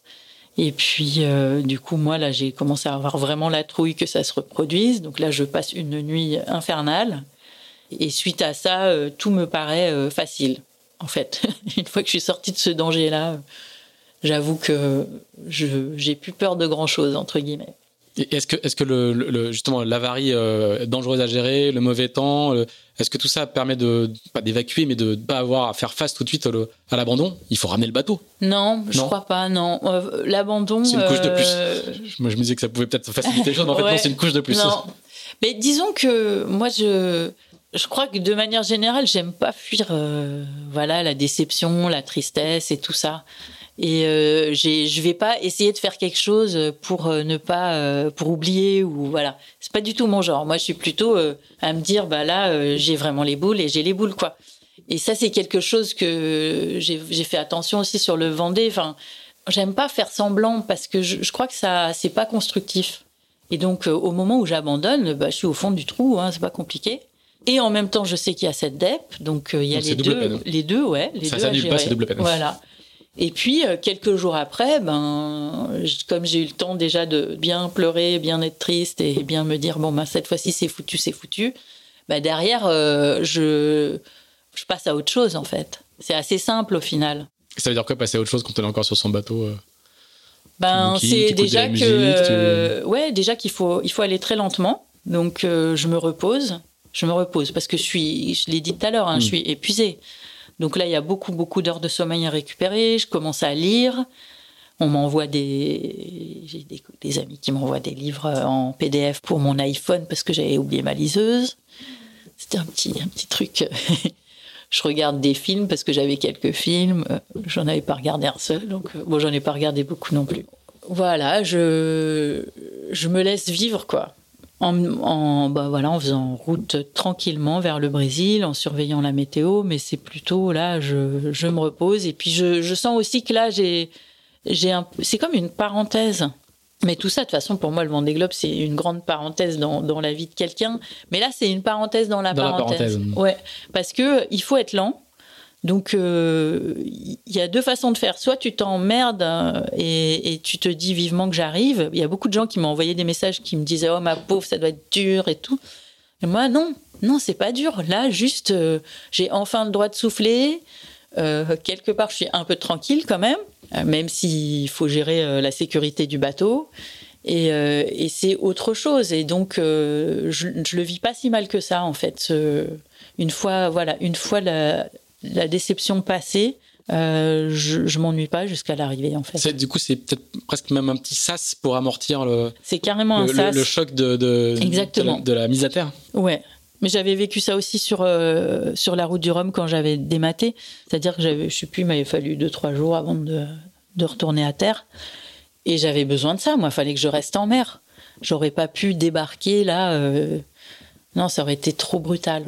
Donc oui, ça a été un sas qui m'a permis justement aussi de revoir ce qui s'était passé. En fait, ça m'a permis de prendre du recul sans chercher à le faire, mais naturellement, de prendre du recul sur tout ce que j'avais vécu. Et tu sais que tu vas finir le, tu, vas boucler la boucle? C'est déjà en projet ou, euh, Alors euh, au début c'est pas. pas à te projeter de ça? Euh, bah, au début là, quand je suis dans la tempête et que je suis, et que je suis, voilà, je suis, il y a plein de choses qui m'agacent beaucoup. Là je suis là non, mais moi je veux plus jamais. Je, pose le bateau et puis je m'en vais dans la forêt vierge. ça ne rentre pas en France vers Manaus. Bouquez-moi un vol. Euh. voilà, je veux plus voir personne. Bah, de toute façon, je vois personne, mais encore moins. et puis ça, ça dure, euh, ouais, ça dure quelques jours. Et après, euh, je, me dis, mais tu vas pas rentrer en avion, quoi. Et je me dis, ben non. Bah, bien sûr que non, je vais pas rentrer en avion. C'est juste pas possible. Donc, du coup, je, je me dis que si, en fait, on ne sait pas si on va pouvoir réparer. Donc, c'est toujours hypothétique. Mais là, je me dis que si je peux ramener le bateau, je boucle la boucle je ramène mon bateau et je finis toute seule. Et, quand tu dis ça à l'équipe, ils disent quoi? En fait, j'en parle avec Alain d'abord, qui me dit que, bah, lui, je pense qu'il est plutôt content. Enfin, il me dit que c'est une sage décision. Je pense qu'il l'espérait, mais qu'il voyait bien que j'étais tellement euh, agacée, tellement en colère qu'il n'osait il osait pas me le suggérer. Il dit que c'est aussi à moi de prendre cette décision, quoi. Il, il sait que mentalement, c'est pas évident. Et puis après, l'équipe, euh, je pense qu'Alain, je ne sais pas quand est-ce qu'il leur dit, il leur dit assez tard, je crois. Donc, euh, je pense qu'ils sont contents. En fait, euh, le truc que j'ai réalisé, mais c'est en arrivant au Brésil, justement, en, partageant du temps avec eux, j'ai réalisé combien eux, ils avaient vécu leur Vendée Globe à terre et que ça avait été aussi dur pour, pour moi. même si ça a été moins physique, ils ont eu moins de stress. En fait, ils ont eu beaucoup de stress quand même et qu'ils euh, se sont fait aussi des cheveux blancs et que ouais, ça a été raide pour tout le monde en fait. Ouais, en faisant escale comme ça, finalement, paradoxalement, tu vois plus la manière dont l'équipe l'a vécu que si tu les avais retrouvés à l'arrivée, euh, entre guillemets, dans l'euphorie de l'arrivée, quoi. Oui. Oui, oui. Oh, je pense qu'on en aurait quand même reparlé, hein, parce qu'après on en a parlé, euh, même étant rentré à Lorient, on en a reparlé parce qu'il fallait le faire, quoi. C'est tellement un truc immense. comment ça Je sais pas, mais je me souviens plus quel est ton temps d'escale au final. on est resté 12 jours. 12 jours? On est dans quel on est dans quel espace? On est, ah on est en course, pas en course On est non, alors non. On a abandonné. On tu fais quoi? Tu vas, façon, tu vas à la plage, tu vas à la piscine. Qu'est-ce que tu fais? Bah déjà, je suis plus en course. Ça, c'est voilà, c'est accepté. Je suis quand même encore dans cette aventure-là, donc j'ai un peu de mal à décrocher. Je pars deux jours euh, sur une île, bah, à Moro de San Paulo, que tu dois connaître, là où on a tous été après la mini. Donc je pars finalement, je pars que 48 heures et le reste du temps, euh, je suis pas loin. Soit à aider, euh, pas grand chose, mais plus sur la logistique, euh, le rangement de mes affaires. c'est vraiment des juste de voilà. Je sais pas trop, le temps file et moi je passe la moitié du temps peut-être à comater, à téléphoner, à écrire. Bah, le truc c'est que voilà, j'ai aussi mon ordinateur à ce moment-là. Et ça, ça change parce que il y a quand même combien de personnes qui n'ont pas pu avoir vraiment de contact avec moi? J'ai reçu combien de mails? Enfin, il y a quand même plein de trucs comme ça qui qui sont à faire, quoi, qui sont à faire là tout de suite. Donc, je passe aussi beaucoup de temps dans la chambre d'hôtel. Et, comment on arrive à repartir alors? Et eh ben alors déjà, il y, a un truc hyper sympa, c'est que Samantha, Samantha me propose, en fait, quand elle apprend que je vais repartir par la mer, elle me propose de plus ou moins faire route ensemble. Et il s'avère que elle, elle est encore euh, vers le Cap Horn quand moi j'arrive à Salvador. Donc ça, ça nous donne une petite pression aussi de, de, repartir vite et tout ça. Et puis moi, là, je repars. Euh, je suis très contente de repartir. Il y a vraiment un truc où c'est l'histoire, elle n'est pas achevée. Et dans ma tête, je vais repartir. En fait, je suis à terre, mais je sens que je suis pas arrivée, quoi. Donc, euh, je suis très, très, très contente de repartir. Et du coup, la traversée, je sais plus combien de temps elle dure, 15 jours ou 3 semaines. Je sais pas, moi je vois pas trop le temps passer. C'est encore un autre sas pour finir euh, le Vendée Globe là. Là, c'est vraiment la fin du Vendée. C'est assez sympa parce qu'avec Samantha, on, on, se suit à distance, on se raconte nos misères parce qu'elle, elle a encore plein de galères. Moi, elle est hors course aussi. Hein, elle est hors course depuis euh, depuis euh, l'Afrique du Sud, donc depuis très longtemps. Et elle a encore plein d'ennuis techniques, moi un peu moins. Du coup, je me dis bah, que j'ai bien de la chance en fait. Ça permet de relativiser aussi. Je bouquine, j'ai jamais autant lu. Et puis, euh, et puis je digère. En fait, euh, tout ce temps-là, ça me permet de digérer sans m'en rendre compte. Mais de digérer tout, plein de choses, même des trucs qui sont liés au départ de la course, au premier jour. Enfin, il y a eu tellement de, je dirais, euh, émotionnellement, il y a eu des hauts, des bas. ça secoue beaucoup. Et, euh, et, je pense que la transat, ça me permet de, voilà, de passer tout ça à la moulinette tranquillement. Et, quand j'arrive, il y a vraiment euh, plein de choses qui sont entre guillemets qui sont réglées quoi. Je suis ok avec le fait de terminer hors course. Je suis ok avec toutes les galères que j'ai eues. Je vois mon arrivée euh, comme une fête. Et puis euh, d'ailleurs, je suis accueillie vraiment mais super bien. Et à ce moment-là, c'est comme si je basculais de de un truc qui a été quand même bien galère pendant presque tout le tour du monde, avec beaucoup de frustration, avec voilà, à euh, ben en fait euh, tout ça c'est c'est pas que ça a été génial c'est que ça ça a apporté plein de choses. Et que c'est une histoire que qui et puis alors surtout l'accueil de de mon sponsor vraiment la MACSF ils ont suivi ils m'ont envoyé plein de messages. Il y a eu un enthousiasme qui m'a beaucoup porté aussi et tout ça quelque part ça se concrétise le jour de l'arrivée et je trouve que là le jour de l'arrivée c'est comme si euh, ça permettait de réécrire l'histoire euh, autrement, avec, euh, avec euh, la relire avec une autre paire de lunettes, en fait. Et tu sais que tu repars? À ce moment-là, non. en fait, en fait, moi au Brésil, je me dis, je repars pas. Je je veux plus jamais, je veux plus jamais faire le Globe. c'est ça. Non, je, je, je l'ai d'ailleurs dit, c'est marrant parce qu'on échangeait sur WhatsApp avec nos concurrents. Et je sais que je l'ai dit à, je sais plus, à Maxime, à Giancarlo, ah non, mais pourquoi vous voulez repartir? Moi, je ne repars plus jamais. Avec Samantha, avec Samantha, on s'est écrit au milieu de l'Atlantique.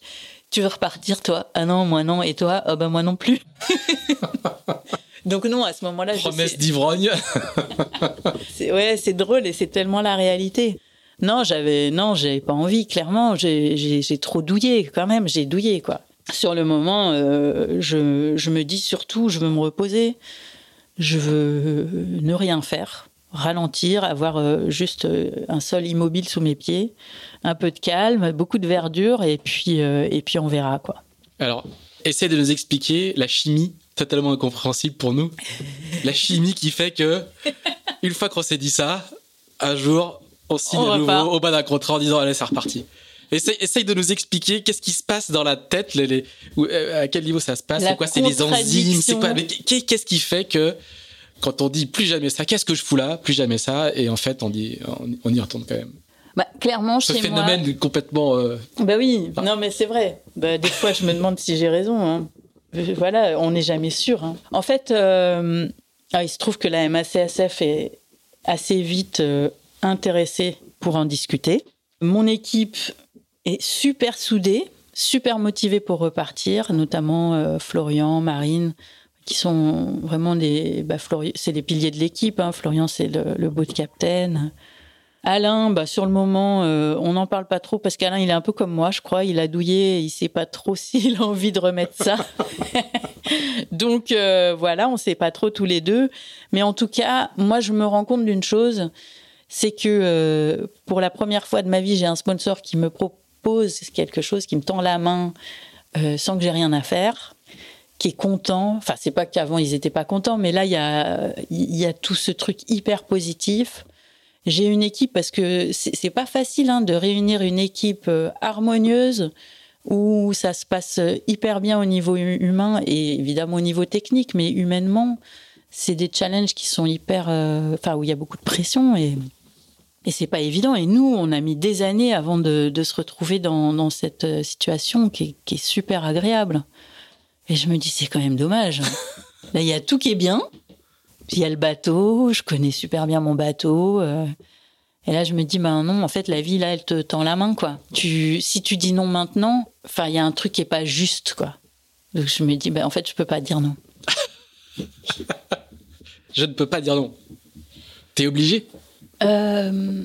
Tu te sens non, obligé? Non, je me sens pas obligée. Non, non, non, c'est vraiment vis-à-vis de moi. C'est-à-dire, et vis-à-vis de moi et, de, et des circonstances. Hmm. Je me dis, dans ces circonstances, j'ai pas envie de dire non. Hmm. Parce que je me dis, c'est pas cohérent non plus avec ma façon de voir euh, la vie. Je me dis, à un moment donné, euh, si la vie, elle te tend la main, euh, tu prends, quoi. C'est simple. Et puis, après, j'avoue que sur le moment de me dire je vais reprendre le départ de cette course, c'est pas le truc qui me fait signer. Hein. Clairement, c'est pas non, c'est pas de reprendre le, le, départ du Vendée Globe qui me fait signer. C'est le contexte et puis que les années de préparation, elles sont vraiment chouettes, et que je sais que je peux écrire une histoire complètement différente. Et ça, ça me motive, clairement. Oui, faut, faut en refaire un euh, sans escale. Oui, mais c'est pas que ça. Hein. Non, bien sûr. Pour moi, ça, c'est un truc, mais c'est l'ensemble. C'est la trajectoire aussi, les, années de préparation, toutes les courses ouais, qu'il y a avant. Voilà, ouais, parce qu'en fait, on mythifie le Vendée Globe, mais il y a quand même. Euh, ouais il y a des milliers de milles à parcourir avant. Voilà, il y a des, courses magnifiques, il y a la route du Rhum à refaire. Bah, là, la route du Rhum, il y a aussi euh, une nouvelle histoire à écrire. Il y a plein de belles choses. Et puis, moi, j'adore naviguer, j'adore mon bateau, j'adore m'entraîner, j'adore les départs de course. En fait, euh, si tu veux, je me suis dit, euh, qu'est-ce que tu aimes et qu'est-ce que tu n'aimes pas dans ton métier? Et je me suis rendu compte que bah, naviguer, j'adore ça. Et c'est mon job. Donc, avant de dire non à ça ben voilà, encore une fois, il faut savoir pourquoi. Très bien. Eh ben, merci, merci de nous expliquer comment, euh, quand on dit plus jamais ça, finalement, on y retourne. on a commencé à, déflorer un tout petit peu le mystère, mais je pense que ça restera quelque chose de, d'écouter jamais les marins à l'arrivée des courses. Hein. Ils racontent que des bêtises. Tout le monde sait ça maintenant. Euh, Isabelle, bah, merci beaucoup. Euh, merci beaucoup de, nous avoir emmenés justement dans, dans, ces, dans ces endroits où on ne va pas, on ne va pas tout le temps. Merci à vous si vous nous avez suivis euh, jusqu'à. Oui, je voulais juste rajouter un petit truc. Euh, euh, tu as fait une série de podcasts avant le départ du Vendée Globe. Et, avec et voilà j'ai oublié son nom au moment avec Aline, Penito avec Aline Penito voilà ouais. des podcasts très très évocateurs pas du tout dans le dans le dans le talk comme on dit dans le format interview comme comme on vient de faire mais très bien produit avec les sons de la mer avec avec tes paroles et tes pensées à toi et qui sont vraiment franchement que je vous recommande et qui sont vraiment très intéressants et tu viens d'en faire un autre qui s'appelle euh, Women, of, the Sea. Women, of the Sea, voilà, qui vient, qui vient, de sortir. Donc, mm. euh, allez-y faire un petit tour. Voilà, donc merci à vous si vous nous avez suivis euh, jusque-là. N'hésitez pas à nous mettre des commentaires et 5 étoiles sur Apple Podcast, je le dis à chaque fois. N'hésitez pas à nous écrire non plus pour nous dire ce que vous pensez de ce podcast. Je voudrais faire juste une toute petite dédicace, deux petites dédicaces à Julien, qui est boulanger et qui nous écoute la nuit qui écoute ce podcast la nuit pendant qu'il fait son pain. Donc pensez-y quand vous l'écoutez, ça sent le, ça sent la viennoiserie et la, et la, baguette euh, et la baguette fraîche. Et à Nicolas qui nous écoute euh, pendant qu'il fait cette jogging euh, sur la plage à San Francisco. Voilà, on ne se doute pas, tu vois, Isabelle, quand on enregistre là maintenant, c'est clair que dans la, nuit, il y a des gens qui nous écoutent en, ah, écoutant les récits des marins. Merci beaucoup. Merci à toi. À bientôt. Salut. Salut.